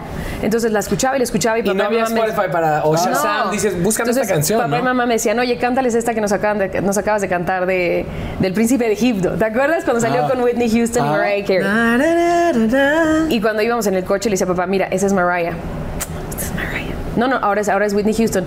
Y me volteé a ver como, yo estaba chiquita, ¿no? Y yo, te estoy diciendo, pero ¿cómo vas a saber quién es la voz de quién? Y hasta que vimos el video, mi papá se fue de Aparte un nalgas porque yo podía escucharla. de la mejor voz en ese momento era Whitney Houston y llegó una chica nueva que cantaba así. de- Sí, Whitney Houston tenía la locura, ajá. Entonces, cuando mi hermano me dice, ¿cómo canta Joy? Me fui a encerrar a mi cuarto, ¿no? Así me voló la cabeza y yo, ¿cómo canto? ¿Quién soy? Pero aparte, ¿qué voy a cantar? Si yo canto cualquier, o sea, no sé, nos pones caballo dorado y vas a cantar como en No rompas más. O sea, ¿por qué le vas a cantar a tu estilo, no? Claro. Y ahí yo me quedé como, me, me dejó esa incógnita y como que no le pude contestar y me quedé como con ese trip. Entonces, si yo no quería compartir mi voz, pues peor aún, porque qué Sí. oso compartir algo que no sabes cómo compartirlo, porque Sí, ¿qué ni es? tú ¿Cómo- sabes cómo cómo es? es. Y cuando Jess y yo escribimos, el afán nunca fue cantársela a la gente. El afán era Ah, lo que a mí me daba escribir. O sea, escribir nuestras canciones a mí me daba una especie de paz. Era como algo, o sea, brotaba y se sentía increíble y demás. Y cuando se las enseñamos a papá y mamá, sí se las cantábamos. Y papá llegaba de pronto y decía, ¿por qué no dicen musitando? Y en yo, vez de tal. En vez, y yo, papá, ¿qué, ¿Qué es mu- musitar? ¿Qué es musitar? ¿No es musicar? ¿Y qué es musicar? ¿Sabes? No, llegaba y pedía como, yo creo que tal palabra se escucharía mejor. Como que se imponía con ciertas palabras así, este... Pero en ese entonces no lo ves como imponerse, ¿no? Nada más es como, sí, señor. Y la ponían. No, Claro. veas que me pones, o sea, si no ponen esos, se me va a la chingada los dos de la casa. Musitar. Entonces se emocionan papá y mamá de las canciones que les enseñamos y dicen, Ven que nos peleamos menos. cántenle el domingo. No me hagas esto. En la iglesia. En no la me hagas ¿Tú eras, esto. tú eras eh, tímida? La más, pero grave. O sea, grave. Entonces, pararme atrás de un micrófono. No, no, no, no, no, no, no. O sea, yo tenía ataques de ansiedad antes de salir. Además eran Mientras el canciones que no micrófono- decían la palabra Dios o Claro, Jesús o... sí. Sí, eran Porque- canciones que ustedes habían hecho y que no Sí. eran religiosas. sea, la primera canción dije, súper inocentes dije, ¿por qué no decimos, o sea, o sea, una canción de amor, Dios es amor, Dios está en amor de una pareja, Dios es, como que se la vendía hacia papá, ¿no? Y, y- pero aún así te parabas, era como un escenario muy este, Exacto, solemne, sí. ¿no? Y Claro. ya no- to- por eso nos disculpamos de los primeros años de nuestra carrera que nos veían bien tiesos. O que nos movemos chistosos. El, pero el Claro. problema es de que no, no nos dejaban bailar. Era como, no, eso es de Satanás. Entonces uno salía así a cantar y no te podías mover. Total que Y nos veían como, wow, o sea, hubo, hubo momentos que gente de otras iglesias decía, ¿cómo que los hijos de Eduardo están cantando canciones que no dicen Dios. No del, dicen mu- Dios. del mundo? De lo Claro. llaman así, ¿no? Como Sí, de la vida. Y entonces llegas y cantas esa vez. Entonces nos preparamos. Y, y yo dije, no, ni madres voy a cantar así nada más. Entonces yo veía cómo le hacía Jessy con la guitarra y tal, y yo agarraba la guitarra y me empecé a enseñar. Y dije, perfecto. Me agarré mi guitarra y me escondí atrás de mi guitarra y yo solo cantaba si tenía mi guitarra, entonces ya tenía como una, Ah. una cobertura que entre la gente y yo, entonces ya me daba un poquito menos pena ¿Cerrabas los ojos? todo el tiempo. Y mi papá me decía, ábrelos, ve a tu gente. Y yo, no es mi gente, papá, es la iglesia. Nos ¿cómo? regañaba. ¿Sabes? Hasta que después entiendes, claro, es tu gente, estás haciendo una conexión. Y me regañaba, me regañaba tanto de que ya, ya no cierres los ojos. Y yo, pero por favor. Pero aparte, Y cada como vez que papá siempre cantábamos, quiso ser papá estaba artista, atrás. y como Pedro Infante, entonces nos criticaba y era, era nuestro crítico más Rudo. severo. Ok. Cada vez que cantábamos, él estaba hacia atrás. Así, se ponía así. Y nos daba nuestra... Sus o sea, puntos. terminando, El era. Ah. tal, tal, tal, esto así. Creo que esto, creo que otro. Sí. Su papá sí los pudo ver en concierto con todo lo que han Sí. hecho, ¿no? Sí, sí, sí. O sea, nosotros vamos para 17 años de carrera y él va para como 10, 10 años de que falleció. O sea, sí los vio a 7 años ya con Grammys. Con... Él nos acompañó a otro rollo. Ah, Nos, nos ¿Ah, acompañó sí? en todo rollo y, Sí. y nos acompañó nuestra primera vez en los Grammys. De hecho, si buscan el video así, Jesse Joy, mejor nuevo artista Latin Grammys, Ahí sale. está papá al lado de nosotros y la cara que tiene así de orgullo es como si se lo hubiera ganado él, ¿no? Y, Wow, pues y- imagínate qué padre ser, o sea, eh, este, ser, ser súper fan de Pedro Infante, tal, y de repente ver que tus hijos, en otro contexto, en otro tipo de música, Logran algo como logran así. algo así de este nivel. Porque digo, guardando las proporciones, son cosas distintas y tipos distintos. Sí, Llegar sí. a ver a tus hijos ganar 4, 5, 6, 7 Grammys, no chingues, o sea, Aparte- o sea, claro que tu papá, el papá es como de, wow, no, o no. sea, I- imagínate que él, él veía que, no sé, nos gustaba Juan Luis Guerra, nos gustaba Rubén Blades, nos gustaba Gloria. Estefan. Ella imitaba a Shakira y, y por cinco minutos que tocamos en los Grammys, estaba sentada Shakira viéndonos a nosotros, ¿no? No, o sea, yo me acuerdo, yo, yo volteé. papá fue así de. Guau. No, pero estaba Juan Luis Guerra, estaba, estaban Gloria y Emilio Estefan. O sea, era, es la crema innata de la industria. Santana, yo, yo tocaba covers de Santana y Iglesia cuando salían y un día llega un tipo de la iglesia, ¿no? Porque aparte no era como mucho de guitarras rockeronas y encontré una, encontré una bocina que se había volado, entonces sonaba distorsionada porque estaba rota. Rota. Entonces yo tocaba covers de Santana y un día llega un tipo y me dice, me duele mi corazón saber que estás tocando música de Satanás. Y yo es Santana. y un día estaba Santana. No, Satanás, Satanás. Shakira y para papá, Wow. imagínate lo, lo- lo que fue eso. Creo que el, el escenario que me hubiera gustado que papá nos viera, que siempre se sentaba y veía, y si un día ustedes van a estar ahí, hijos, fue Viña del Mar. Wow, sí, es increíble. Sí. Y literal tocamos en Viña, en Viña del Mar a unos veces de, de haberlo perdido. La gente estuvo increíble eh, sin saber que habíamos Claro. perdido a nuestro papi. Y, y fue un momento que sabíamos que papá desde, desde el cielo nos estaba echando un guiño. Claro. ¿Y ¿Su papá estaba enfermo? No, él tenía diabetes, él vivió con diabetes durante 30 años y llevó una vida Mucho yo más creo sana. que muchos, mucho más saludable Perdón. de la que en algún, en algún punto llevamos nosotros, ¿no? Y fue, fue repentino. ¿No fue algo que pudieran ustedes platicar? No, Procesar, no, no. Él él estaba en la calle, entonces hasta la fecha no sabemos exactamente qué es lo que fue. Pensamos que fue como, como un infarto cerebral o algo así porque fue fulminante. Él literalmente cayó, cayó muerto. Teníamos, teníamos como tres años y medio de, gira sin haber parado. Y, pusimos un tiempo para, pues cada uno darnos nuestro espacio, descansar de la gira y todo. Y yo había rentado una casa en Bahamas y de ahí me iba a ir a Disney con mi familia. Y, le regalé a mi papá, a, nuestro papá le regalé un, un reloj que nos dieron en los Grammys. Le regalé su reloj y no sé si no sabía cambiarle la pila, lo llevó a arreglar y lo invitamos al... Como que lo vi triste que vio que no venía al viaje. Y dije, bueno, vámonos a Disney. Eh, él nunca nos llevó a un lugar así, entonces la primera vez que lo pude llevar dije, wow, que mi papá no me trajo aquí. Yo por primera vez pude traer aquí a, mi- a mi Wow. papá. Cuando se enteró que regresábamos, como que lo vi medio bajoneado. Dije, bueno, también mi esposa necesita un poco de break de, de la familia y tener su espacio. Bueno, nos vamos a Disney con papá y mamá y ya después nos vamos a Bahamas. Se va, eh, estamos en casa y le habla a mamá y dice, me acaba de hablar tu papá. Literal, yo estaba con mi esposa empacando. Me acaba de hablar tu papá que se siente mal. Como que le daba pena a papá que la iglesia supera que, que él tenía diabetes, ¿no? No sé si él pensaba en algún punto cómo es que alguien que... Un siervo de Dios Sí, o sea, una También es humano, ¿no? Ah, claro, sabes, por supuesto. Sí, pero bueno, en, en sus ideas En su- no se sentía cómodo con eso. se como no Dios cómodo. me sana, Ah. de algo así, como si fuera relevante. Como si fuera un o- castigo, de alguna O estuviera manera. asociado. Claro. Y decía, es que tu papá se le bajó aquello, refiriéndose a la diabetes. El azúcar, se le había bajado el Pero azúcar. era, mira, era bien vanidoso, bien orgulloso y bien antojadizo. Entonces, cuando se le bajaba el azúcar, o sea, normalmente con la diabetes, si te inyectas insulina, tienes que tomar azúcar rápido. Digo, ¿no? dependiendo del tipo de... Dependiendo del tipo de diabetes, obviamente el grado. Pero necesitas algo líquido que. o no que las- pasar tantas horas sin alimento. el azúcar funcione. Si te pasas también de insulina, afecta. Y eso lo aprendimos con él. Pero si se le antojaba un Snickers en vez de tomarse un Ensure o algo así, o un Hershey's, no sé, se quería sus, sus, sus Snickers, ¿no? Su Milky Way. Y, y imagínate, es viernes, nosotros nos íbamos a ir a, a Disney. Nos íbamos el 23 de diciembre, está eh, viernes 20 de diciembre. Wow. Imagínate la quincena, Navidad, todo. Yo y en este inter, pues ya habíamos empezado vacaciones, ¿no? Llevamos tres años y medio de gira sin parar.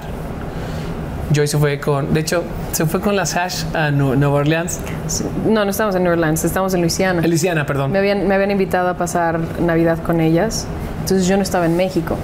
Yo me acababa de ir de, de viaje y, y yo el último día que hablé con él, creo que yo me fui un martes o miércoles, que fue cuando hablé con él. Y esto pasó un viernes. Es, es la primera vez en mi vida que, que me sentí que era un adulto, ¿no? Me baja mamá como muy alterada, me dice, es que tu papá me acaba de hablar muy desesperado y me colgó. Dice como hasta cierto punto molesto, ¿no? Pero sentí como desesperación. Vuelvo a hablar al teléfono de mi papá y, y me contesta un señor súper random. Me dice, es que el señor de este teléfono acaba de sufrir un accidente. Yo lo primero que pensé, dije, igual va en el coche, se le bajó el azúcar y... Chocó. Entonces me- le digo a mi esposa, llévate tú el carro. Abby, nuestra hija la más chica, tenía añito y medio. Hannah tenía ocho años. No las iba a dejar en la casa solas, me las traje. Mi mamá, mi mamá venía, le dije, ¿dónde están? Pues estamos en, en Plaza, en Plaza, en Centro Coyoacán. Y mm, mamá pegándole así, desesperada, al, como de impotencia al, al asiento del carro. Había tráfico, ¿no? Viernes, imagínate, viernes, quincena, Sí. previo a Navidad, era una locura Sí, la ciudad. sí. Y mi esposa, eh, Mónica, o sea, literal nos volamos, sin exagerar, 15 semáforos. Probablemente en el Inter rompimos el, el retrovisor de algún carro. Era, era una situación de vida o muerte para nosotros Claro, en ese momento, supuesto. ¿no? Le marqué a mi doctor, le dije, mira, le hablé a la persona y le dije, Que le den algo. dale azúcar porque él es diabético. Y me decía el señor, no le puedo dar nada. Y yo, ¿con quién estoy hablando? Me dice, soy un enfermero. Entonces a mí se me hizo como lógico decirle a, a mi doctor, explícale tú que eres doctor, explícale al enfermero. Me regresa la, la llamada justo antes de llegar. Me dice, Jesse, necesito que seas fuerte para tu mamá, para tus hijos, para tu hermana Eso te dice el, el- el doctor que es mi amigo que habló con el enfermero. Por ley no te pueden decir que en- por teléfono porque pueden causar un Otro nuevo accidente, accidente. ¿no?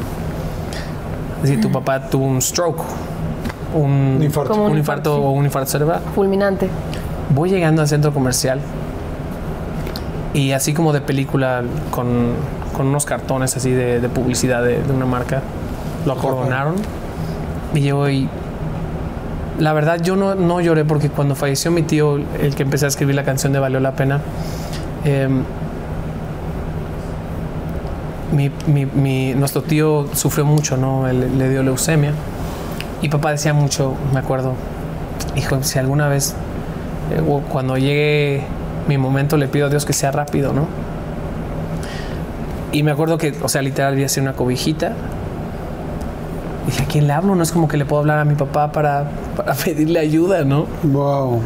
Lo destapo, pero hubo algo de, de paz dentro, de todo lo, lo- lo difícil que fue ese momento. Tenía una sonrisa, ¿sabes?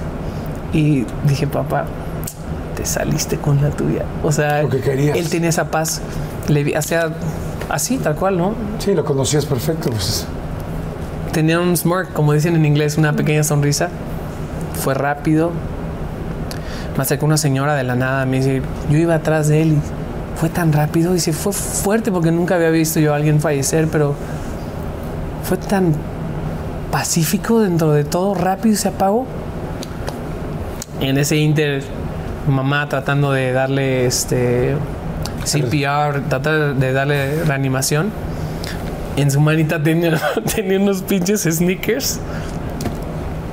Y mi esposa le digo, llévate a las niñas. El del centro comercial haciéndome firmar un papel de yo, Jess- Jesse Huerta, hijo de fulano de tal que en paz descanse, declaro que mi papá murió de causas naturales. Güey, imagínate en ese momento, ¿no? Y le habla yo y, y yo dije, ¿cómo, ¿cómo le digo a mi hermanita menor que papá ya no está y no la... No la... No la hago que pase por algo que lo sienta fuerte. ¿Cómo le digo? No, no hay manera, ¿no? Entonces le digo, mi Joy, es que papá ya no está. Fue la única manera que se me ocurrió hablarle. Joy, Joy está en... Sí, en- en Nueva Orleans. ¿Cómo fue con- de tu lado? O sea, tú estabas eh, en Nueva Orleans, recibes la llamada de Jesse. No, estaba, estaba en Luisiana. En Luisiana. Ah, perdón, disculpa, Pero no, que, está en, que también está, está allá, pero no me acuerdo el. el- Sí, ¿dónde Lake? Charles, creo. Y este. Y me habla Jesse, y, pero creo que me hablaste cuando ibas en camino para decirme que algo le había pasado a papá, que había tenido un accidente. Pero ya sabes, siempre hay una sensación cuando hay algo como ya muy extremo. Pero justo lo que dice, y es lo que yo me acuerdo, que no me decía. Me dices que papá, pues y yo, dude. Me dice, dime, man- o me sea, dice, mándame una foto y yo, mi No, hermanita. es que, pero nunca me decía las palabras. Le dije, es que, si, o sea, si estás entendiendo que a la distancia, me dices que papá, pues, pues, le dije, es que yo necesito que me digas lo que necesito escuchar. O sea, no me puedes decir, ya no está. Me dices que sí, se murió. Ufales. Él estaba con todo el trámite, entonces yo le hablé a nuestro hermano. ¿Te acuerdas? Pues sí, como ¿Sabes cómo las lo- traes, ahora tú le tienes que Sa- avisar. ¿Sabes, sabes cómo lo, ¿Sabes cómo lo vi? Es, eh, se acercó una persona, yo la verdad... Perdón que estemos tan sensis, o sea, La verdad no sé. acaba de ¿Cómo ser el crees, cumpleaños de nuestro La papá verdad no sé hace, si hay hace unos gente que se dedique a eso, ¿no? Yo... A mí me gusta pensar que fue un angelito. De la nada se me acerca una persona y me dice, ahorita va a llegar el capitán de la policía y se van a querer llevar, a- llevar el cuerpo de tu papá porque fue en un lugar público y le tienen que hacer una, una biopsia, Autopsia. una autopsia. Entonces, eh, mejor voy a hablar con ese policía, pero con él, y dile que ya va a llegar tu servicio fúnebre. Y no volví a ver a la persona. Le dije tal cual. Un amigo llegó así. El servicio fúnebre parecía de los Monsters. Era una cosa así, o sea, de mala muerte. Pero me ayudaron, me ayudaron a sacar a papá de ahí. Y estamos, nos ayudó la funeraria ahí a hacer todos los trámites. Y de pronto veo un tipo así, ya caminando y que se asomaba y veía al, al carro donde estaba papá. Y era nuestro hermano. Y decía, no, no puedo creer que sea papá, ¿sabes? Y, y él siempre dijo que cuando, cuando él partiera, que, que celebráramos, ¿no? Que él, él iba a ese lugar del que tanto le presumía a la gente. Y llegó así desde gente que nunca conocí. O sea, no exagero, mil personas mínimo. Wow. Eh, desde una persona que yo no sabía que era en un Starbucks. Es que él iba todas las mañanas. Yo no sé ni cómo se enteró la chica. Iba todas las mañanas y me daba como un consejo bonito. Y el señor redes, del social- banco. redes sociales no estaban como está ahorita, o sea, estaba Twitter y nada más. Entonces, Jess y yo no habíamos dicho absolutamente nada, entonces se viralizó de boca en boca y no sabemos cómo gente se enteró, o sea, porque quisimos hacer el trámite lo más pronto posible, como ya sabes que dices, si te vas a quitar este golpe que sea fuerte, ¿no? Entonces, como arrancarte el curita lo más pronto posible y fue ese al otro día. O sea, nada más me estaban esperando que yo llegara. Yo hice, el- moví cielo, mar y tierra para encontrar un vuelo, porque no hay, no hay un vuelo directo. Tienes que manejar a Houston, de Houston agarrar un vuelo para llegar acá. Y era como la cantidad de gente que llegaba y entendimos mucho también de nuestra infancia, ¿no? De todo lo que tan cero estructurado que estabas y dices, bueno, son unas por otras, ¿no? Ayudaron a muchísima gente que, que lo necesitó por bien o por mal, de la forma que pudieron o no pudieron, los valores que nos dieron al final los tenemos, ¿sabes? Entonces fue, un- fue una situación muy, muy extraña. Y fue bonito porque yo, dentro de lo triste y lo natural que es la muerte eh, y lo doloroso, él, lo, lo celebramos por lo que fue su vida y, y nos dejó ese mensaje bonito de si puedes ayudar, o sea, cuando haces lo que te gusta, está Claro. chingón. Claro, O sea, eres inútil por hacer lo que te gusta. ¿Qué haces para ayudar? claro. Fíjate que ahorita que lo están mencionando, primero les agradezco muchísimo eh, que abran sus corazones así, porque sé que es un momento complicado y difícil. Y, y- y se los agradezco mucho a los dos. Y sí, veo eso. Veo, pues, mira, muchos tuvimos una infancia complicada, ¿no? Y, y eso nos hizo ser quien somos hoy. ¿no? O sea, al final todo lo que nos ha pasado son las herramientas, nos fue dando las herramientas para hoy. Somos quien consecuencias, ¿no? Somos consecuencias. Yo, por ejemplo, que los he visto en los conciertos, que escucho las canciones, que me mueven las canciones, como les decía hoy, digo, ellos vivieron muchas cosas para hoy estar aquí y poder transmitir. Al final la vida acomodando las cosas de maneras muy complicadas, ¿no? Por eso yo no entendía la primera vez que escuché la frase de cuéntale tus planes a Dios y se va a reír y hasta me enojé, ¿no? Porque era como, ¿cómo? Si yo quiero que me ayude a conseguir y yo no me di cuenta que lo que se referían es no se van a hacer las cosas como tú crees, pero vas a conseguir cosas mejores aún Sí. de lo que tú crees. Y, y les agradezco mucho esta, esta confianza y este momento. ¿Cómo está tu mamá? Nuestra mamita está muy bien. Curiosamente, como que agarró un segundo aire Más cuando, traviesa que cuando nunca. falleció nuestro papi y, Y también yo digo, no, no mal, ¿no? Evidentemente somos una familia que hemos tratado de ver el vaso medio lleno en vez de medio vacío. Y como que mamá agarró su segundo aire, este, es muy, es muy traviesa, como dice Jessie, ama a sus nietos. Yo creo que no hay nada que ame más en el mundo. Niña de corazón. Ella va a decir que a nosotros, pero yo estoy segura que son sus nietos y me da toda la felicidad del mundo porque así se aman mutuamente. Y como que se reencontró poquito a poquito en la vida porque por mucho tiempo... ¿O se redescubrió? Yo creo que dejó ella su vida por, por entregarse completamente a las necesidades de nuestro papá y por todo. Por acomodarse ella a papá en vez de Claro. encontrar lo suyo, ¿no? y ha sido yo creo que su proceso y muchas veces lo platicamos de ella poderse reencontrar. Luego tenemos pláticas súper intensas y me dice, hija, yo no, nunca me imaginé que esto es lo que tú estabas sintiendo, esto es lo que tú estabas viviendo. Y yo así como, no, ma, tranquila, o sea, tú tenías también mucho que estaba pasando con ustedes, o sea, en tu matrimonio, en, como te decíamos, ¿no? Cómo se vivía la familia en casa y demás. Su infancia, ¿no? Y siempre con esta actitud de, ok, dime cómo puedo mejorar lo que en su momento no hice bien. Es una tipaza. O sea, no lo digo porque nos esté viendo, porque nos está bien. Pero es, ella es debería una tener su propio talk show. O sea, sería... Oigan, pues salud, salud por, por- salud por su Saludcita. papá, salud por el señor Eduardo. Gracias. Salud por su mamá, salud por sus hijos. Señora Michelle. Salud por la señora Michelle, que ya la quiero conocer, que, Que espero pronto conocerla. Y este, vamos a ir rápido a un refil y regresamos para la última y nos vamos. ¿Les parece Perfecto. bien? Claro que sí. Perfecto, buenísimo. ¿Se acuerdan que algún día yo les dije, van a ganar un Grammy? Sí. Una vez estábamos atrás del Auditorio Nacional, no sé, en algún momento que los presentadores le dije, no, es que con esa canción van a ganar un Grammy. Y ya luego Ay. creo que me encontré este, a Joey y me dijo, si no lo ganamos con la canción. me da tanto gusto. Por ejemplo, eh, ¿con quién se queda el perro? Esa canción tenía una historia, tenía que ver con alguien de ustedes dos, ¿cómo fue? Esa canción cuando la escribimos, eh, llevábamos todo el coro, ¿no? Llevábamos, antes de que echemos las maletas a la calle y bajemos el telón, eh, si tú te vas y yo me voy. Y Ahora de- sí es en serio. Y sí, ¿no? Ay, Y sí. sí, ya. Te vas, ya me voy.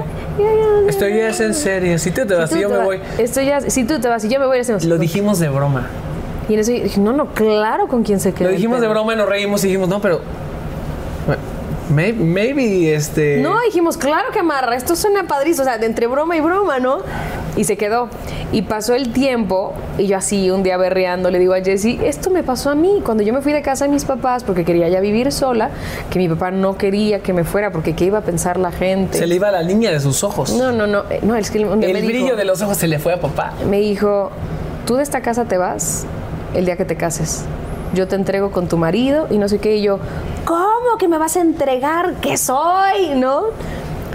Y cuando decido irme de la casa, no me deja llevarme a mi perrita. Que hasta la fecha no sabes lo que me duele. Y yo, Jessie, me pasó Yo a mí. yo te la cuidé, mi yo. No, no, no seas la desgracia. Mi esposa, no es, mi esposa no era perrera, o sea... y- ¿Todavía, ¿Todavía vive esa perrita? No, No, falleció mi- ese año. Onini nunca fue el dog lover. Y ella, ella fue, ya, la, ella Jordi. fue la que te cuidó. no, no, ella, te cuidó ella te cuidó a Pretzel, ¿sabías? O sea, bebé. Monini cuidó a Pretzel. Ahí fue donde aprendí a amar a los Monini. animales. Me di cuenta que eras muy perrera porque yo un día te encontré en Santa Fe con tu, con, no sé si eras un gato o un perrito, pero lo cuidabas y lo que. Yo creo que era ella. Yo creo que sí. Era una cocker. Bajando ahí de No, no, no, no, japonés. no. Era Ahí. Ramón. No, no, Sí. si era Santa Fe, no. Yo la llevaba me- y pasaba por ella, era, o sea, porque aparte, si yo, o sea, yo tenía miedo de, de que, mi- de ver a mis papás porque era como, no, tienes que regresarte a la casa. Y yo, no, por favor, déjenme ser, tengo 21 Me van a años. soy atrapar un de bebé si no adulto". puedo salir 21 nunca. años. Sí, pero imagínate, yo empecé a trabajar a los 18. O sea, era como este rollo de que sales de tu casa y eres un adulto y provees para la familia, pero aquí eres una niña y regresas y no puedes salir de tu casa y a las 8 tienes que estar de vuelta. Y yo, pero a las 8 apenas me estoy arreglando para ir a cantar. O sea, ¿qué onda? Entonces yo hacía como, como, como así de cuando te separas de, que- de ir a ver a tu perrito. Entonces yo tenía viajes de trabajo, regresaba directo para ir por la perrita, para irle a llevarla a pasear y me la llevaba, me la llevaba de vez en cuando a Santa Fe y claro Ahí que nos encontramos. Oye, y entonces ahí sale el con quién se queda el perro, porque en Pero realidad no venía- era, no, yo, o sea, no, No era era, pareja, no, era de- no, y no, era gente, Nunca o sea, nos imaginamos, o sea, la historia directamente. A mí me llegó la canción de Jessie J. Hasta que un día le digo yo, ¿te das cuenta que tú viviste lo de con quién se queda el perro? Aunque no le... yo lloré como You are Magdalena. so right. Es tan derecho, ¿no? Sí. Ajá. Ok. Y desde ahí sale. Por ejemplo, la canción de Chocolate. Chocolate. Esa me fascina. Era, la verdad, éramos es- unos es- niños, o sea, muy inocentes. Muy inocentes, o sea, el amor era... un amor muy- Nuestro era, era amor puro. sabe a chocolate. Un corazón de bombón que late. La verdad, esa canción la escribimos como en 30 minutos. ¿En serio? Sí. Pues es muy linda. No, ¿ya has visto el video? No. El video es una, es una belleza que lo hizo nuestro querido amiguísimo Carlos López Estrada, que es un director brutal, De hecho, dirigió nuestro nuevo video del nuevo sencillo. que ya Que pueden acaba de salir, Se Imagina. llama Imagina. Imagina. Ajá. Imagina. Y todo, como el la canción se llama Chocolate, todo el video lo hizo de stop motion. Con galletas. Pero lo hizo con azúcar, con galletas, con... Es, es una, te juro, es una obra Miles maestra. de Lo tienes que ver. Tardó Y son mes. fotos, fotos, fotos, fotos, este fotos, fotos. Lo vamos a poner en la descripción para que la gente Sí, lo pueda ver. de verdad es, es divino ese video. Es, fue la primera vez que trabajamos juntos de ahí, ya hemos hecho varias cosas, pero el video, el video le hace mucha justicia a la canción. ¿Qué canción es la del video de la chica que tienen que operar y que él no tiene dinero y tiene Dueles. que... Dueles. Dueles, madre santa, qué Yo, buen yo, video. te- yo tenía... Cuéntenme de Dueles, por favor, qué gran canción. Yo, tenía la ¿Cómo historia... va Dueles? Perdón que... Hoy se cumple un mes que ya no me... ¿Por qué no cantas nunca? No, No, ni siquiera tuve oportunidad de. Y de hecho lo canté, lo canté canta. bajo porque el tema... O sea, cumple un mes... Sí, es que me quiero acordar Iba de cómo yo- quiero ir a empieza. Shakira, no quiero Sí, ir a por favor. Malaya. Que Quiero escuchar Cuando a estabas junto a mí, Ay, no mames, qué voz tan la luz era celestial. ¿Qué más podía pedir? Encontré la felicidad. Aquí me encanta. Sin aviso, nuestro paraíso nos dejó. Wow, qué preciosa canción. Gracias. Qué video tan más lindo. ¿Cómo, na, cómo Yo escribí nació? la historia Jessy tenía video. unas ganas de actuar, pero unas ganas de actuar. Pero no lo quería hacer si la historia no salía de mí. No, no, Entonces, no, y Me dijo. inventé una historia y dije, es más, la voy a actuar yo. Yo escribí la historia del video de Corre, del video de- fue el primer video que llegó mexicano, que llegó a más de 100 millones de views en YouTube. El billón, sí. Em, Pedro, eh, nuestro, queri- ¿Cien nuestro, queri- millones? nuestro Sí, pero es que, o sea, nosotros, o sea, hemos visto cada transición de, de- de redes sociales empezar, o sea, nosotros, y nos han tocado todas las transiciones de, de la industria, cuando estaba la piratería y ya estaban así en recorte de personal, porque no sé qué. Cuando empieza el streaming y que ya el streaming está rebasando la Napster. piratería de no sé qué. Cuando empieza todo, todo, todo, todo. Y justo cuando empezaba YouTube, este, fue cuando arrancó, arrancó Corre. Y me acuerdo que la, la casa disquera la- estaba que no cabían así. Un billón de personas ha visto este video. le conté la historia a Pedro Torres, y, y- que fue el director de ese video, y le encantó, solo que él sentía que le hacía falta algo así. Entonces él agregó la parte de que él, eh, eh, el chico. el chico era ludópata. Ajá. Era adicto a la, a, Al juego. a la apuesta, al Sí, juego. iba a pedir el dinero prestado y los mafiosos. Sí, y aparte luego estaba embarazada. No, bueno, si no lo han visto, escribí no la les historia quiero del video y dije, pero yo la quiero actuar. O sea, ya me vi, ya la vi y lo, lo que me sacó de onda es que cuando me traen a la, a, a la chica, a la actriz, me digo, ¿por qué la escogieron que se pareciera a mi esposa un poquito, no? Y- Sí se pareció a tu esposa. Se pareció un poquito. Se pareció un poco a Mónica, claro. Y estaba que ahí mi llorara esposa. en serio. Mi esposa me acompañó toda la filmación y todo. Y, y la verdad fue un, fue un video súper, súper este, cool. Y me, me gusta actuar. La verdad somos buenos los dos para actuar. No es algo que hemos explotado mucho. Pero... Por falta de confianza, porque no me invitan, ¿eh? Claro. Sí, si nos invitan, o sea, si nos invitan, de verdad se van a sorprender. Nuestro querido Guillermo del Toro, que le guardamos mucho cariño y respeto. Cuando quieras eh, llevarte otro Oscar, ya sabes, acá estamos. Wow. Oye, la de Corre, eh, ¿cómo nació? La de Corre nació en la misma semana que Con quién se queda el perro. No es cierto. Así, un día una, otro día otra y otro día otra. ¿De cae? Sí. No, más están muy cabrones, o sea, no está fácil. No, pero es que ¿sabes qué pasa? Que, que la gente luego piensa como... O sea, se imaginan, y yo creo que hay gente así seguramente, ¿no? Que cuando estás inspirado paras todo, que- ¿no? Que paras todo y agarras y tengo una idea. Sí, a, a veces suele pasar que tienes una idea, pero a lo mejor sí, por ejemplo, yo estuviera aquí contigo y tuve la idea de una melodía en la mañana, no la suelto, si no tengo con qué grabarla. Entonces toda la mañana la voy a estar cantando de forma que se haga un hit en Y mi si es cabeza, buena- y ¿no? si es buena- y si es buena, no se te olvida. No, no, no, y no la suelto y no la suelto y estamos aquí y en el momento en el que yo consiga, no sé, Sí, mi teléfono para grabarla, dices, el momento del refill, la grabo, ¿no? no porque hay quienes la hacen hacia la madre, no no, no. Pero lo que pasa con la inspiración es de que es, es trabajo, o sea, también es algo que tú trabajas constantemente, Es estás músculo. buscando. Claro. O sea, hay días salen canciones bonitas, hay días salen canciones feas, hay días que estás como con algo tienes que, que eh, eh, pero es un músculo que estás trabajando. Decía Picasso que la, la inspiración no, no lo no lo caía por sorpresa con, con una red cazando mariposas, era Sí. trabajando. No, era, Y era ustedes tienen un buscando. horario de repente así cuando dicen vamos a hacer un disco, es nos vemos a Sí, las sí, 10 de sí, la sí, sí, de en- 10 a en mi 6 o de 10 a 8, o sea, con un horario y tal. sí. Sí. Aunque y si ha cada quien tiene cosas o ideas, las grabamos por nuestra cuenta y las vamos grabando y guardando y decimos, ya, nos juntamos, ah, podemos hacer tal y tal, o yo tengo esta idea guardada, sí, funciona muy bien con esta o esta o esta. Aunque hay excepciones que de repente si estamos en una entrevista y traemos la guitarra y empiezan a jugar, pásame mi teléfono y se graba la idea y de No, repente... o decimos, ¿sabes qué? ¿Por qué no? Si vamos a estar en tal ciudad tal día, está nuestro amigo tal, hay que decirle a ver si nos juntamos y hacemos algo. Y ese día nos vemos y ahí empezamos todos a jugar con melodías y sale algo de ceros. O sea, es como muy, puede ser muchas cosas. Pero en el año que escribimos, que escribimos Corre y que escribimos Con quién se queda el perro, era de casi casi escribir todos los días. Y salen cosas buenas, salen cosas no tan, Salió no la de tan la mala buenas. suerte, salió llorar, salió... Sí, ese disco sí me acuerdo que salió, fluyó como Esa frase, esa frase es preciosa, por eso corre, corre, corre corazón. De los dos tú siempre fuiste, el más, veloz. fuiste el más veloz.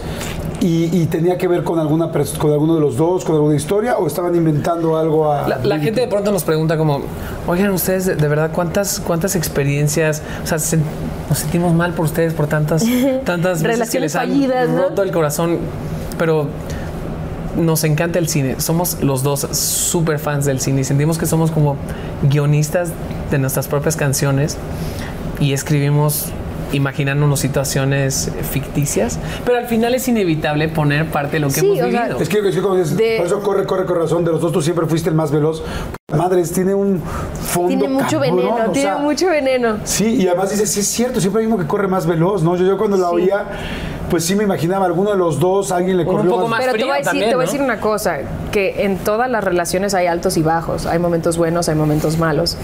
Y antes de nosotros, bueno, al menos yo antes de llegar en el lugar en el que estoy plena y feliz con la persona que más amo en la vida, que es Diana, mi esposa, que te amo y te adoro, de pronto conoces a alguien, te rompen el corazón, etcétera, o de una sola historia puedes sacar muchísimo jugo. ¿Qué pudo haber sido? ¿Qué hubiera pasado? Tanto para bien como para mal. Entonces extiendes ese chicle lo más que lo puedes estirar. Y a la hora ¿Qué que pasa estás la escribiendo perspectiva de la pasa otra así. persona, de esta persona? Sí. ¿Cómo O lo estás en una reunión en la noche y alguien está contando su historia y dices, güey, cuéntame. Sí, No, sí, y, si, sí. y- y si estamos escribiendo juntos, yo voy a contar desde mi perspectiva. A mí lo que me llena. como mujer, Como yo a él. hombre, de no, y, y- y Es padre, como él. O sea, porque por sentimos ejemplo, que no- no- nos, somos una especie de, de- como de Megaman, ¿sabes? Pero, de- o sea, hablando cada quien de su experiencia, entonces eso lo hace muy bonito a la hora de escribir, porque para Jesse tal canción pudo haber sido que él se le escribió a, no sé, a su hija, o yo le escribí desde, otro, desde otra connotación, pero por ejemplo, Tanto, nuestra canción de Tanto, yo cuando la escribí yo estaba pensando en mi esposa Diana, porque es una persona que le cuesta mucho expresarse, es una persona muy tímida, y le cuesta, o sea, no conmigo, ¿no? Pero no es una persona que, que llega y te habla y te, o sea, te platique lo que tú quieras, pero es muy reservada. Y tanto yo me la imagino casi casi como si ella me la dedicara a mí, ¿no? Que es una persona muy reservada, que le cuesta, que le cuesta, pero no quiere decir que no te ama me- menos, o sea, quiere decir, es como no es la persona que no te dice tantas veces que te ama, quiere decir que te ama menos que tú que lo dices tanto. ¿Me explico? A ver, a los dos, ¿nunca les han dedicado una canción? Porque yo me imagino que tú has dedicado muchas canciones. Bueno, por lo menos a Mónica, no sé, y seguramente pues, tuvi- todos tuvimos una vida antes de nuestras parejas, ¿no? Claro. O sea, pero ah, yo siempre he querido así como decir, puta, qué chingón sería yo poder escribir como Jesse Joy, y dedicarle una canción a una chava y enseñársela a mi novia. tú sí lo has hecho, ¿no? L- Lo he hecho, pero sí es curioso porque no soy así de que, o no somos de que en las reuniones Ay, familiares sí. cantamos. No, no, eso sí O te dedico esta, o sea, No, pero él se refiere como a le dedicarla. dedico una No, canción. una pa- o sea, una no le dedico de. Jessie Joy. Le, le dediqué una canción que, que canta una chica que se llama Vanessa Carlton, que se llama A Thousand Miles. Y es, Ah, es, nuestra, es nuestra canción. Desde novios. O sea, le dije a Joy, mira. tienen ese pianito, ese pianito feliz, que un día Ah, te lo un dije. pianito feliz. O sea, hay un pi- digo, también hay una parte muy tendida, o sea, hay Es partes el que son Jesse profundos. Cursi, es el Jesse Cursi en el hay piano. un pianito que me engancha mi ¿Ya se queda el perro? Ajá. Ajá, ese pianito, así como que me, como que, me, como que si yo fuera Creo que perro es me vería la mezcal. colita. Creo Es el que se queda el perro. O sea, hay como esa felicidad. Y ahí en A Thousand Miles está ese, Ese pianito feliz. Ajá. Le dije yo, esa es nuestra el, canción. el- y me dice el yo, tema del pianito feliz. me dice, ¿cuánto te apuesto que no van a durar nada? Digo, yo tenía 19 y ella 16. Es y que Jessy se toma muy en serio las apuestas, mira. A ver, pero espera. si yo sé que, que- que tú conociste a Mónica súper chavitos. Sí. Sí, pero es que Jessy- 19, ella a ver, tenía tú eres 16. un rollo de- Jessy era muy noviero. ¿Tú eres muy noviero? Entonces yo de Súper todas, de todas les decía que no iba a durar, porque mi hermano Eduardo, nuestro hermano Soy mayor y yo. romántico, soy cursi, ¿qué esperas? Chingada Eduardo. madre, tú y yo somos uno nada más que nos distinguimos. Ya sé. Lalín, que se llama nuestro hermano mayor, es Eduardo, Lalo, Lalín, todo evolucionó a Lalín. Este, nos burlábamos horas de Jesse porque era, no era el amor de su vida, era el amor de su día. Y- Y, y- cada y ¿sabes qué? día Qué cabrón, venía el amor de su día. Qué cabrón que se burlaba porque él me dijo, quiérelas a todas, pero ama solo a una. Él me dijo eso. Ese bueno. fue, es el mejor consejo Pues amaste a una. Sí, pero la burla era nada más, pues era lo real, o sea, era el amor de tu día. ¿Conociste a Mónica en la playa? Gané un torneo de básquetbol eh, por tercer año consecutivo a nivel nacional. ¡Cálmate! Y, güey, y la conocí en el Cocomongo, en Cancún. No es cierto, ¿en serio? Sí, y obviamente crecimos en la iglesia y todo. Yo no, no tuve como mucho acercamiento con el alcohol. Y ahora de adultos Pero- sabemos un poco la, la, este, la calidad de alcohol que te dan la barra libre. Claro. Y el, el- el premio del viaje incluía de tour a Isla Mujeres. Muy all inclusive. bar hopping, bar hopping cada noche, siete días todo pagado. Salimos Ay, del niño, ¿no? Salimos del Daddy yo al Cocomongo y en mi vida había, había tomado alcohol así. No, ya estaba fumigado. Y me dice eh, uno de los amigos del equipo, que es como, es como mi primo. Hay unas chicas ahí que conozco de México. En el momento que él me viene a decir eso, ¿te acuerdas la serie de, de Wild On? Ajá, claro. Wild Ah. Yo Y estaba viendo. ¿Qué pasó?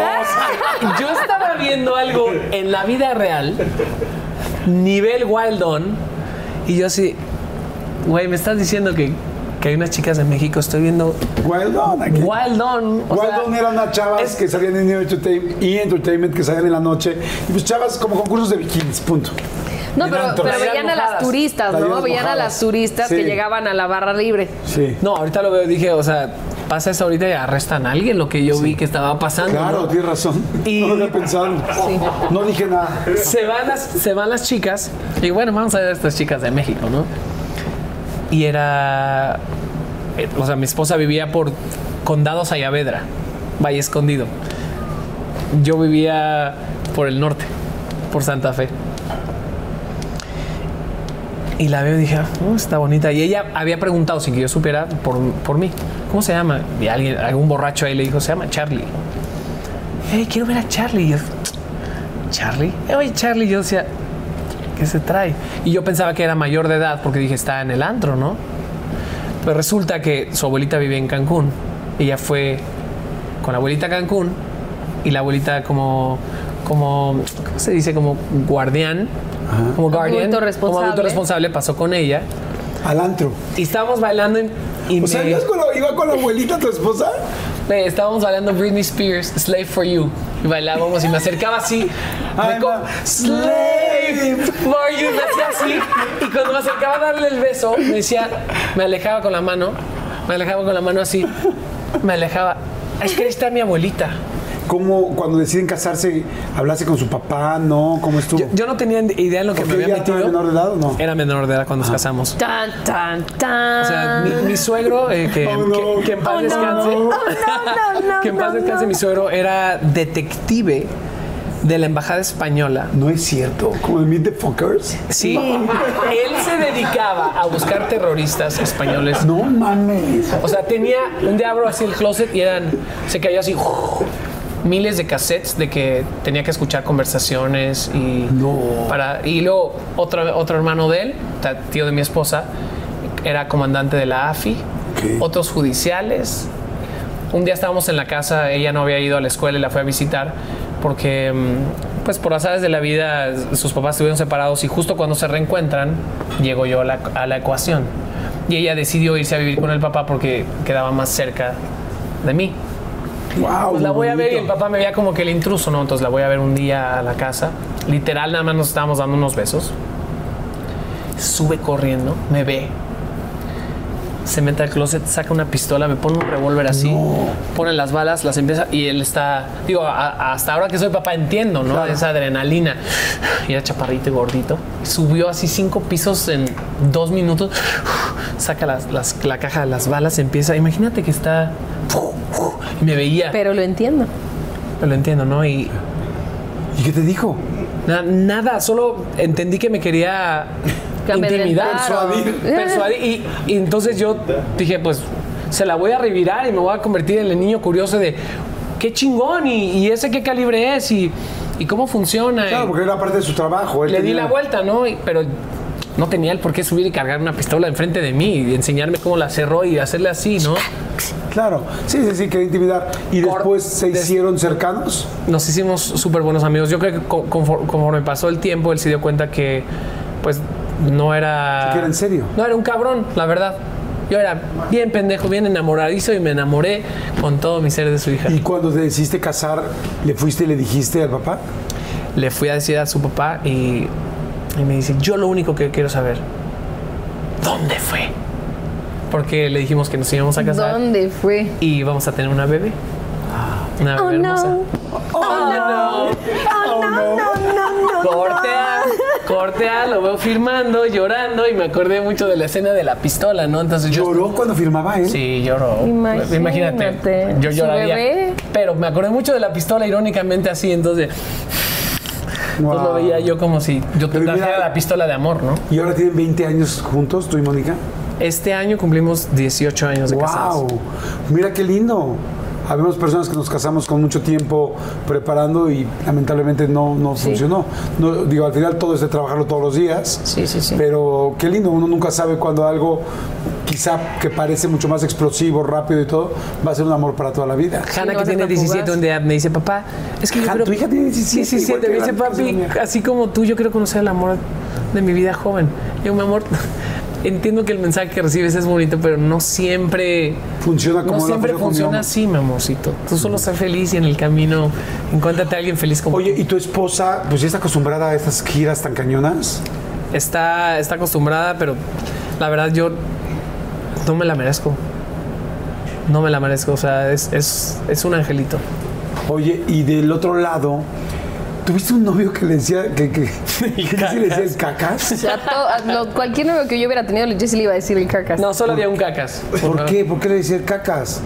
No sé, no es cierto. Claro, no o sea, es cierto. mira, Eso te la sacaste de la manga. No de la casa de las flores. No, no, la verdad no la vi. No, ¿por qué le decías el cacas? Pues era el cacas. Pero ¿quién era el cacas de todos? Eh, no me acuerdo quién era amigo, pero era el cacas. O sea, se había uno que era el cacas. Sí, el cacas ¿Fuiste un 100%. noviera? No. Tuve como noviecitos, ¿sabes? Uno de chocolate, uno, Uno de popó. el cacas. Pero nada serio, hasta que conocí a Diana. Ok, o sea, ¿nunca te habías enamorado tan cañón? No, y yo no lo, yo no lo ubicaba. Diana y yo nos conocimos por amigos en común y, y fue una conexión intensísima, así de, no, no, no, o sea, pero, pero diferente, ¿sabes? Porque también un poco dentro de la sociedad, como que cada vez más se está abriendo la posibilidad de ver a una persona como, como una persona y no ver su, su sexo y su género. Entonces, sin eso en mente, yo nada más la conocí y dije, qué conexión tan fuerte. Y fuimos amigas unos meses, así de que nos empezamos a hacer mejores amigas. Y una persona en común hizo un chiste súper homofóbico. Y en ese momento fue, no mames. Claro, es lo que estoy, o sea, o sea, su chiste no fue, no fue, no fue gracioso, pero lo que yo estoy sintiendo es eso, o sea, yo estoy enamorada de, de esta mujer. Sí, nos estamos enamorando. Sí, o sea, y, y yo ya dije que esto es lo que estoy ¿Antes había sintiendo. salido con otra chica o no? No, o sea, al final yo nunca estuve como con. Yo nunca tuve un tabú. O sea, yo siempre pensé, la gente se enamora de la gente, pero nunca me vi en una circunstancia así. O sea, nunca pensé que me iba a tocar conocer el amor de una persona y no de no del el, este como Sí, si sí, la no- carroza no en el que viene específico, sino más bien una el alma de la persona. Y menos creciendo en un hogar donde era. era Pero no era lo visto veía, mal. pero no lo veía. Yo, y, y con todo y que tuvimos papás religiosos, yo nunca, o sea, yo, yo se lo preguntaba a mi papá y es ¿por qué? O sea, se lo cuestionaba mucho y que me decía que en la Biblia decía y yo, pero ¿y qué te importa? ¿no? O sea, al final, dos personas atrás, atrás puertas cerradas con un acuerdo mutuo, en consentimiento. Que sean felices. ¿Sabes? Y este. Entonces se empiezan a enamorar, hacen el chiste homofóbico y les, estamos, me estoy enamorando. dije, no, claro, eso es lo que yo estoy sintiendo. Yo me estoy enamorando de esta mujer. ¿Cuántos años tenías? No, pero esto ya va, va, para 11 años. Yo tenía 25. O sea, antes de los 25 no te habías enamorado cañoncísimo, ya habías escrito canciones. No, ya sabes, te medio que rompen el corazón, pero nada así que llegas a un, o sea, con una persona que de verdad porque hay cosas que a veces es más como, como físico y hay mucha química y hay este rollo pasional y lo que tú quieras, pero una persona con la que de verdad no, no quieres dejar de estar un segundo. Y, y me acuerdo que nos fuimos a, pasó por mí porque nos íbamos a ir a cenar y yo le tenía que decir, ¿no? o sea, yo no podía quedarme esto así yo sola porque dije, le tengo que contar el chiste homofóbico, ¿no? A ver qué piensa ella. se enojó, se enojó porque dijo, como, porque, o sea, el, simple hecho de que digas, ¿por qué, ¿por qué recurrir a eso? Y yo, no, nada más, no, no, no, sientes otra cosa no, se me hizo chistoso. Este, pero por otra, por otra situación fue que, que, eso estaba como que le molestó y demás. Pasaron unos días y en, ese, en esa ocasión fuimos a cenar con, con otros amigos, que éramos un grupito de amigos, y dicen, ¿pueden creer que fulanito de tal ahora resulta que no sé qué, que tal, tal, tal, no más falta, que ahora me estoy cogiendo a Joy? Y yo así, no, no, sí, no más falta, no, no más falta. Y, este, y ahí empezamos y, pues, ¿sabes qué? Mi amor, y empezamos a jugar de mi amor y mi amor, y yo, mi amor, mi amor. Y nos empezamos a decir mi amor, mi amor, una semana. Ya escribían después, hola mi amor, ¿cómo estás? Pero nunca, nunca uno a uno. Ah, en el grupo de nuestros amigos ah. era así, pero si nos escribíamos solo era otra cosa. Entonces me acompañó a trabajar un día, porque aparte fue en el, nos conocimos en un periodo en el que nosotros acabábamos de grabar con quién se queda el perro. Y antes, porque cambió mucho en los últimos años. las maletas a la calle. cambió mucho la cambió mucho la industria en los últimos años. Ya no es como que hacías música, parabas unos meses, tomabas las fotos del disco y luego arrancabas. Ahorita ya es más como todo inmediato, ¿no? Grabas, haces las fotos, sacas la canción, ya tienes todo listo, estás de gira. Era un periodo como de descanso. Entonces yo en ese, en ese periodo de descanso de unos meses de que acabamos de regresar de, de grabar, tenía tiempo de una vida como más social. Entonces, este, apenas yo iba a empezar a trabajar.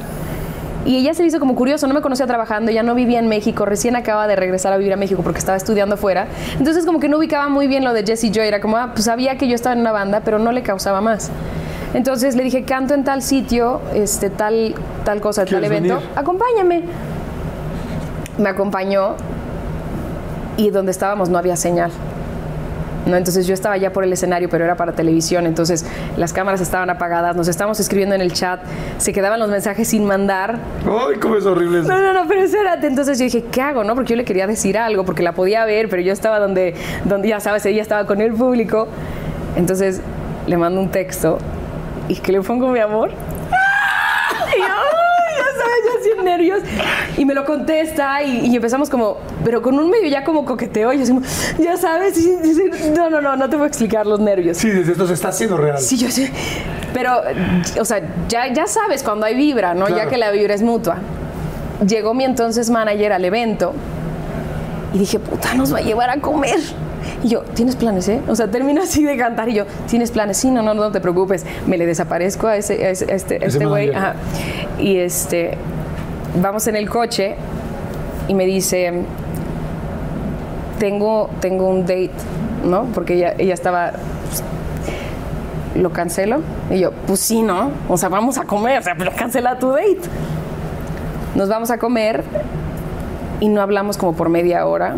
Nada más estábamos, o sea, con el pan y esperando que viniera la comida. Hasta que rompe el silencio y me dice, ¿está todo bien? Y yo no. Oh no. Yo, oh, no. ¿Yo dónde estaba? Siento que pasó muchas cosas y Pasaron, y, le dije... No, pues tú te fuiste Te digo que soy un inocente. Y me dice, ¿pero cómo que no está todo bien? ¿Qué está pasando? Le dije, es que para mí ya no es chiste decirte mi amor, me estoy enamorando. ¿Quién dijo? yo le dije. Yo, yo, soy súper cursi. Me dice, ¿de verdad? Y yo, sí, yo también. Otro silencio de una hora. No dijimos nada, nada, nada. Este, ella tenía que ir a una cuestión familiar. No nos pudimos ver. esa noche nos marcamos y así de, ¿y ahora qué va a pasar? Entonces al otro día nos vimos, nos besamos y 11 años después aquí estamos. Pero después de que se besaron, ¿cuánto tiempo pasó que dijeron vamos a estar juntas? O sea, vamos a No, vivir empezamos, juntas? no, pues estuvimos, est- sea, ¿cuánto nos la vivíamos novias? juntas porque nos la pasábamos juntas todo el tiempo. Me acompañaba algunas cosas, yo la acompañaba lo más que podía. Y un par de meses yo le pregunté si quería ser mi novia. Me dijo que sí. Y de ahí, eh, o sea, ya, ya, éramos, ya éramos pareja. Yo creo que a los poquitos meses ya me la vivía yo en su casa, o sea, la vivía en mi casa.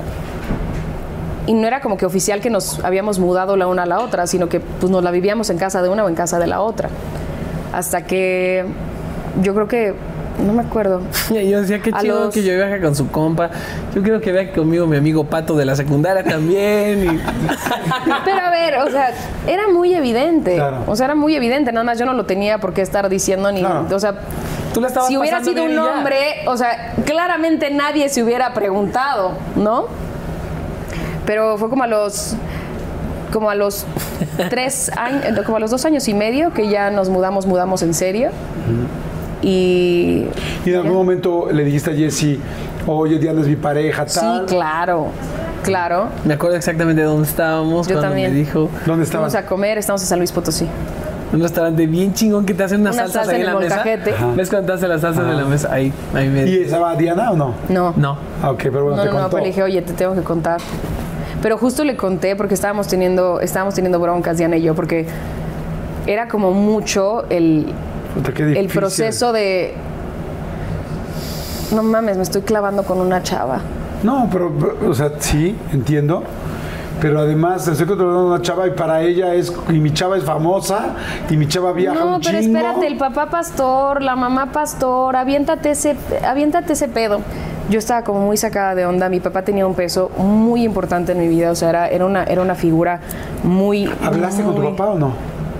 No, es que yo nunca le pude decir, pero yo se la presenté. O sea, yo, yo, yo, yo incitaba a estas situaciones en las que fuera evidente Claro. para que él me preguntara, pero él nunca me lo quiso preguntar porque tenía miedo de la respuesta. Pero se platicaban horas y horas y le presenté a la familia de Diana. O sea, era, era como, papá, papá, quiero presentar a la familia de mi amiga, ¿no? O sea, de, y ni siquiera a mi amiga, oye, papá, quiero que conozcas a Diana y quiero conocer su familia y demás. Pero, pero este, en ese inter fallece mi papá. Cortamos Diana y yo por seis meses. Y esos seis meses, así fue de, a ver, Joy, ¿qué quieres? ¿Qué quieres en la vida? Trabajé mucho la codependencia que yo tenía con mi papá, que, que era como mucho miedo que yo sentía en mi vida, como, ya sabes, o sea, es como, la codependencia es muy fuerte. Y es, tengo miedo de que, que- qué pensaría mi papá o qué pensaría mi mamá o qué pensaría la gente, a lo que me de dedico, todo, todo, es todo, te viene todo encima. Y Diana, y Diana me dice un día, así como, pues porque nos seguíamos hablando, no nos pudimos como dejar de hablar del todo y luego nos dejamos de hablar. Y, este, y me dice, pues hay que vernos para tomarnos un café. La pasamos increíble y me dijo, Joy, o sea, ¿quieres volver a salir conmigo? ¿Quieres intentarlo, pero ya de otro lugar? Y volvimos después de mucha terapia las dos, así como, ¿qué, qué quieres? ¿Quiero ser feliz? Ok, ¿qué es lo que te hace feliz? Y volvimos de un lugar muy bonito. Qué bueno, qué lindo. Oye, los niños, eso fue algo lindísimo. Ay, lindísimo, lindísimo. chiquitos. Sí, No. sí, sí, sí, sí, sí. Son dos Primero tu cositas en- niña, su niña. Este, que además me encantó cuando tú mandaste el comunicado, me mandó, me encantó cuando fue así de, a ver, este, yo les voy a platicar cómo son las cosas, no anden Sí, sí, escuchando. no, no, a ver. tal, tal, tal. Pero este, a mí se me hace muy lindo en qué momento deciden tener, tú, tú tenías ganas de ser mamá desde el principio, no, tenía No. más ganas, ¿cómo fue? Como vivimos una vida muy caótica de chiquitos, yo no siento que mi infancia fue como, Prioridad. pues, no, no sé, no es de que yo sé que hay gente que tiene infancias muy tumultuosas y infancias muy difíciles, no la estoy comparando, pero creo que mi infancia no, o sea, la recuerdo y hay cosas bonitas, pero hay otras cosas que no, no, no me gusta ir ahí. Y yo como que decía, no sé si quiero ser mamá. Yo sabía que yo no me iba a embarazar. Entonces dije, no, pues claramente no voy a ser mamá, no voy a pasar por ese proceso. Ella- Pero nunca ella había visto esa posibilidad de estar con una mujer. Claro. Entonces, cuando Diana y yo empezamos a andar, parte de lo que yo, yo estaba un poquito friqueada era la primera vez que las dos estábamos en una relación con una mujer. Yo tengo 25 años, estamos viendo qué pedo. Y ella me decía, es que yo quiero una familia. Y yo, espérate. oh no, oh no. No, no, como, ah, espera tantito y tal. Pero una de las cosas que yo trabajé mucho en terapia y recién se había fallecido mi papá, nuestro papá, o sea, me acuerdo el habernos tenido el uno al otro, el tener a, a la Lin, como esta, esta parte de familia, ver que soy una persona que de verdad la familia me es todo. Dije, ¿por qué es que no quiero ser mamá? ¿Qué es lo que...? Y era eso, me daba como mucho miedo yo embarazarme o me compré una idea, no sé qué había sido, pero cuando volvimos me dijo, solo que sepas, yo, yo sí quiero tener una familia. Le dije, yo también. O sea, ya, ya entendí lo que estaba pasando dentro de mí, pero me gustaría, y justo lo que te decía hace rato que estábamos en una pausa, hay que hacer todo lo que tengamos que hacer. O sea, no quiero, no quiero que cuando tengamos a nuestros hijos nos arrepintamos de no haber hecho algo. Nos faltó esto, nos o, faltó esto. O tener como ese resentimiento de que porque llegaron pusimos nuestra vida en pausa. Me dijo, lo entiendo perfecto. Entonces planeamos todo para cuando teníamos, queríamos tener a nuestra nena. Y no, bueno, o sea, cuando, cuando vino nos cambió la vida para bien. O sea, nuestra vida era una cosa muy feliz y llegó la chiquita y nunca hubiéramos pensado que podíamos llegar a tanta felicidad. Y sabíamos que queríamos dos. Entonces me dice Diana en caliente, ¿no? Porque es un proceso Sí. in- intenso. Y me dijo, pues si no, dije, pues va, de una. Y llegó Nurcito, nuestro chiquito, que es, es un bam bam, o sea, es un bam bam. Wow, qué, qué- qué lindo, la verdad, felicidades. Gracias. Te veo tan feliz, te veo tan feliz con, con tus niños, te veo a ti también tan feliz, mi querido Jesse. Gracias. Este, y me encanta hoy saber algo bien lindo y es que, pues que la vida para nadie es fácil, ¿no? O sea, vemos a la gente triunfando, vemos a la gente talentosa como ustedes, o sea, verdaderamente tienen pues digo, ustedes lo saben, ¿no? Como decía yo al principio de la entrevista, no- nunca lo dice uno en primera persona, pero tiene un talento tan especial, tan lindo. Gracias. Las voces, las letras, eh, esa parte me encantó, me, me identifiqué muchísimo con Jesse, porque yo también soy un cuate muy emocional y a veces ser hombres tan emocionales, a veces de repente dices, güey, estoy en el lugar correcto, ¿no? Si eres el primero que te enamoras. Luego con Ah, los hijos, te, te- esa, esa Los hijos te sensibilidad matan, se o hace sea. No, la sensibilidad se va al cielo. Sí, somos sensibles. Este, tú también eres muy sensible, Uh. eres muy cursi. Y a mí esas cosas me gustan. No, pero me encantó hace rato lo que dijo Jessy también. Es como, no todos somos iguales y entiendes que cada quien es distinto y entiendes que cada quien. Y tú dijiste, eh, eh, no, no una persona te ama menos porque lo diga menos. Sí. o sea, y es lindo, y creo que eso es lo que hay en Jess y Joy, o sea, en, en ustedes dos, o sea, creo que eso es lo lindo que hay en las letras. No solamente es la armonía, no solamente es lo bueno de las canciones, lo rítmicas, lo poderlas cantar, el que te llegue, sino es que es la vida. Y ahora que los conozco un poco más, y estoy seguro que mucha gente que los está conociendo un poco más, dices, claro, o sea, este, pues, la vida para nadie es sencilla, para cada quien tenemos nuestros nuestras cosas y eso es lo que decía hace rato, nos va, nos va construyendo. Y quiero nada más para terminar esta plática preguntarles dos cosas a cada uno. Y, primero quiero que me digas, eh, mi querido Jesse, tres cosas que amas de tu hermana. Tres cosas que te encantan, tres virtudes que dices, esto es algo que yo le admiro, que me gusta, que siento, que, que digo, wow. Eh, dime tres cosas que admiras de Joy. Creo que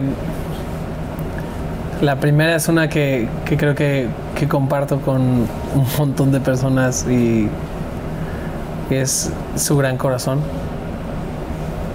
La segunda también la comparto con un montón de personas y es esa voz que nadie en el planeta, o sea, yo he tenido la, la fortuna de trabajar con, con muchos artistas y, y voces increíbles, pero también he tenido la fortuna de escuchar la voz de mi hermana. Yo creo que después de ella soy la persona que mejor conoce su voz y le he podido escuchar a- en todos sus sabores y colores y es una de las cosas que más le admiro. Y la tercera es eh, la hermosa familia que tiene. Tú, Joy, Tres dime cosas que tres cosas que admiras muchísimo de Jesse. su, su valor con el que sacó adelante su familia tan joven. O sea, me parece, o sea, yo que ahora sé lo que es tener una familia y verlo él como lo sacó adelante tan chiquito, no, de verdad es, es admirable porque yo me acuerdo que en ocasiones les ayudaba a cuidar a, a Hannah, a él y a mi cuñada, porque que mi cuñada tenía un examen aquí, un examen allá, Jessie trabajaba en Costco. No entiendes, ¿no? Como lo que decíamos hace rato, el ser padre o ser madre, lo que puede sacar de ti. Y yo le aprendí muchísimo a Jessie eh, y se lo admiro mucho, habiendo empezado como papá muy joven. Pues, O sea que tu familia está ahí también. Le admiro todos sus talentos. Porque creo que, de verdad, yo no creo que tú sabes el talento que eres. Yo no creo que tú sabes tu capacidad. Y creo que a veces hay mucho ruido afuera que puede llegar a tu corazón y te puede llegar a nublar y no ver tus virtudes. Pero eres una persona excepcionalmente talentosa, no solo en la música, en todo lo que haces y en todo lo que te pones enfrente que quieres hacer. Y solo le pido a Dios que un día lo veas. Me parece de verdad algo enorme que solo deseo de todo corazón que un día tú lo puedas ver afuera de tu cuerpo. Y la otra cosa que te admiro, que tal aquí es la Jonathan. ¿Qué me pusieron en el mezcal? Y en mi té. Y es mi agua. sí, sí, sí, sí. Son los aliens de Marta y Gareda este pedo.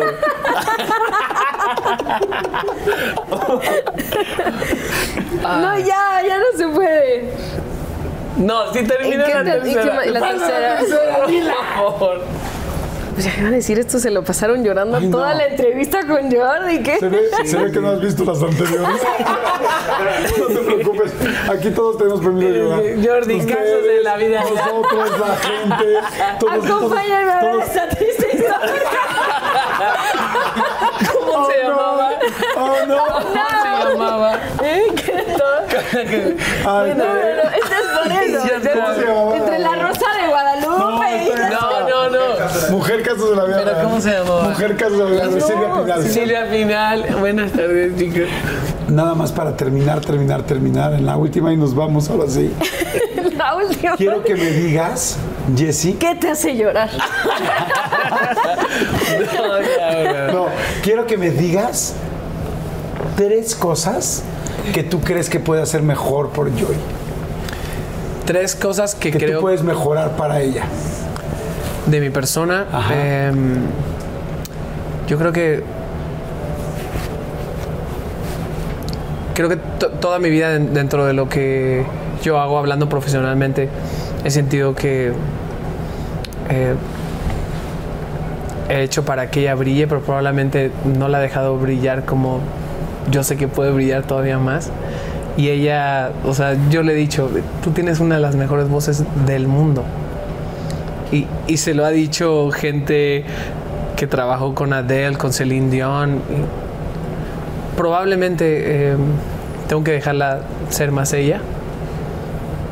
Y son errores que vamos ahí aprendiendo como los que cometieron nuestros papás y en el Inter si, dejamos si dejamos un poquito este nuestro e- ego a un lado, si dejamos lo que lo que creíamos que sabíamos, desaprendemos. Creo que probablemente esa es una. Em, otra que he ido aprendiendo con el tiempo también es a no apurarla porque también lo, lo he, lo he ido practicando con mi esposa, a no apurar a otra persona y No apurarle la segunda y la tercera. creo que a irme más por intentar que seamos felices a querer tener la razón. Más ser feliz y tener la razón. Y tú, yo, y tres cosas que puedas, que crees que pueda ser mejor para Jessy. Quizás a lo mejor escucharte con más atención, a lo mejor en la falta de comunicación de la vida, de la familia, de los socios, a lo mejor hay entre líneas que no se están entendiendo bien. Creo que comunicación es una de ellas. Em, la segunda es no darte motivos para que me apures. Y, la tercera, mm, yo creo que igual, o sea, yo creo que es algo que he aprendido con el tiempo, a lo mejor me ha tomado tiempo, pero es dejarte ser y espero que lo, que lo sientas, que verdaderamente no espero absolutamente nada de ti, o sea que mi amor es incondicional. Igual yo, te amo. Ahora Jordi, ¿tú qué esperas de nosotros? Yo espero, eh, yo primero quiero agradecerles, agradecerles por estar aquí, agradecerles por abrirnos tanto, agradecerles por su tiempo.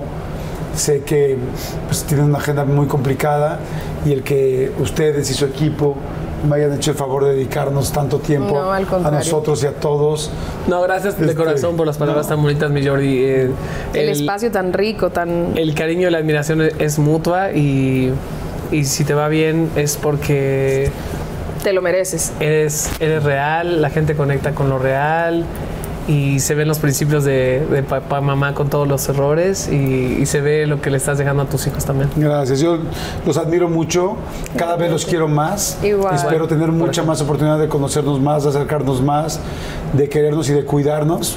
Eh, como todos los seres humanos, no porque nosotros, solo nosotros estamos, trabajamos en algo similar. Sí. ¿no? Ustedes cantan, yo presento. O sea, pero es- o sea, es lo mismo, pero estamos en el mismo medio, pero en realidad para estar cerca, gracias por su tiempo, que Gracias sepan que siempre cuentan conmigo para lo que sea. A veces en esta carrera es Híjoles, de repente nos vemos tan pocos tiempos, tan rápido, siempre todo tan fugaz. Todo súper fugaz, O sea, todo es tan rápido. Pero creo que por eso hacemos conexiones tan intensas Sí. con gente dentro de esta industria, porque Sí. el momento que tenemos es así de intenso. Sí, exacto, es así. ¿Sabes? Es, es como años perro. Sí, exacto. Exactamente, vivimos en años perros Sí. en este medio. Agradecerles, felicitarlos. Como ya lo saben, habemos mucha gente que los admiramos mucho. Gracias, Felicidades por todo lo que hacen, que les siga yendo igual. muy bien en esa nueva gira, en Reconexión, en, en- en Estados Unidos, en Centroamérica, en México, en todo el mundo. Deseanos otro Grammy para este nuevo disco. Les deseo otro Grammy. Tienes boca de profeta. Les deseo, les deseo otro Grammy. No me he equivocado con nadie que, Que la gente dicho. conecte. Este, bueno, que solo con una banda que, que estoy seguro que lo va a ganar en algún momento. Este, pero les deseo mucho, el mismo éxito que han tenido, Gracias. pero sobre todo más éxito todavía en su vida personal. Gracias. O sea, eso, eso, porque la otra parte, así hoy se terminara Jesse Joy. Ya, ya escribieron un capítulo muy importante en la historia de la música, Gracias. pero quiero que lo sigan escribiendo en su persona. Gracias, Gracias, muchas gracias en su familia. Me, dan, me fascina verte tan feliz y tan contenta. Me fascina verte contento y feliz. Gracias. ¿no? Y, y de corazón te deseo que, que seas feliz y siempre, siempre tengas paz mental, física y espiritual para ti y todos los tuyos. Gracias, corazón. igual los adoro. Gracias. Todo lo demás es un plus. Eso es lo Exacto, más, todo lo demás es un eso es lo plus. que más importa en la vida. Gracias al equipo como siempre, gracias mi querido Tuco, Gracias. Manolo Fernández, muchas gracias Cristian Álvarez, Alejandro Reséndez, mi querido Gerardo Mérida, Gaby. Y que les den un tequila Nieves. también a ustedes, por gracias, favor. Gracias, gracias a todos. ¿Quién me falta? Vale, por ahí. Gracias siempre por el equipo. Gabo, Gema, Y gracias a todos Dinky, su equipo. Gerita, gracias todos. chicos por aguantar tanto, muchas gracias. Gracias a ustedes. Este, pues si les gustó, compártanla, comenten y suscríbanse. Muchas gracias y nos Mamá, vemos te semana. amamos. Te amamos, mamita. Chao. Monini, Baby, I love Bye. Michelle, bye. Diana. you. Los amo.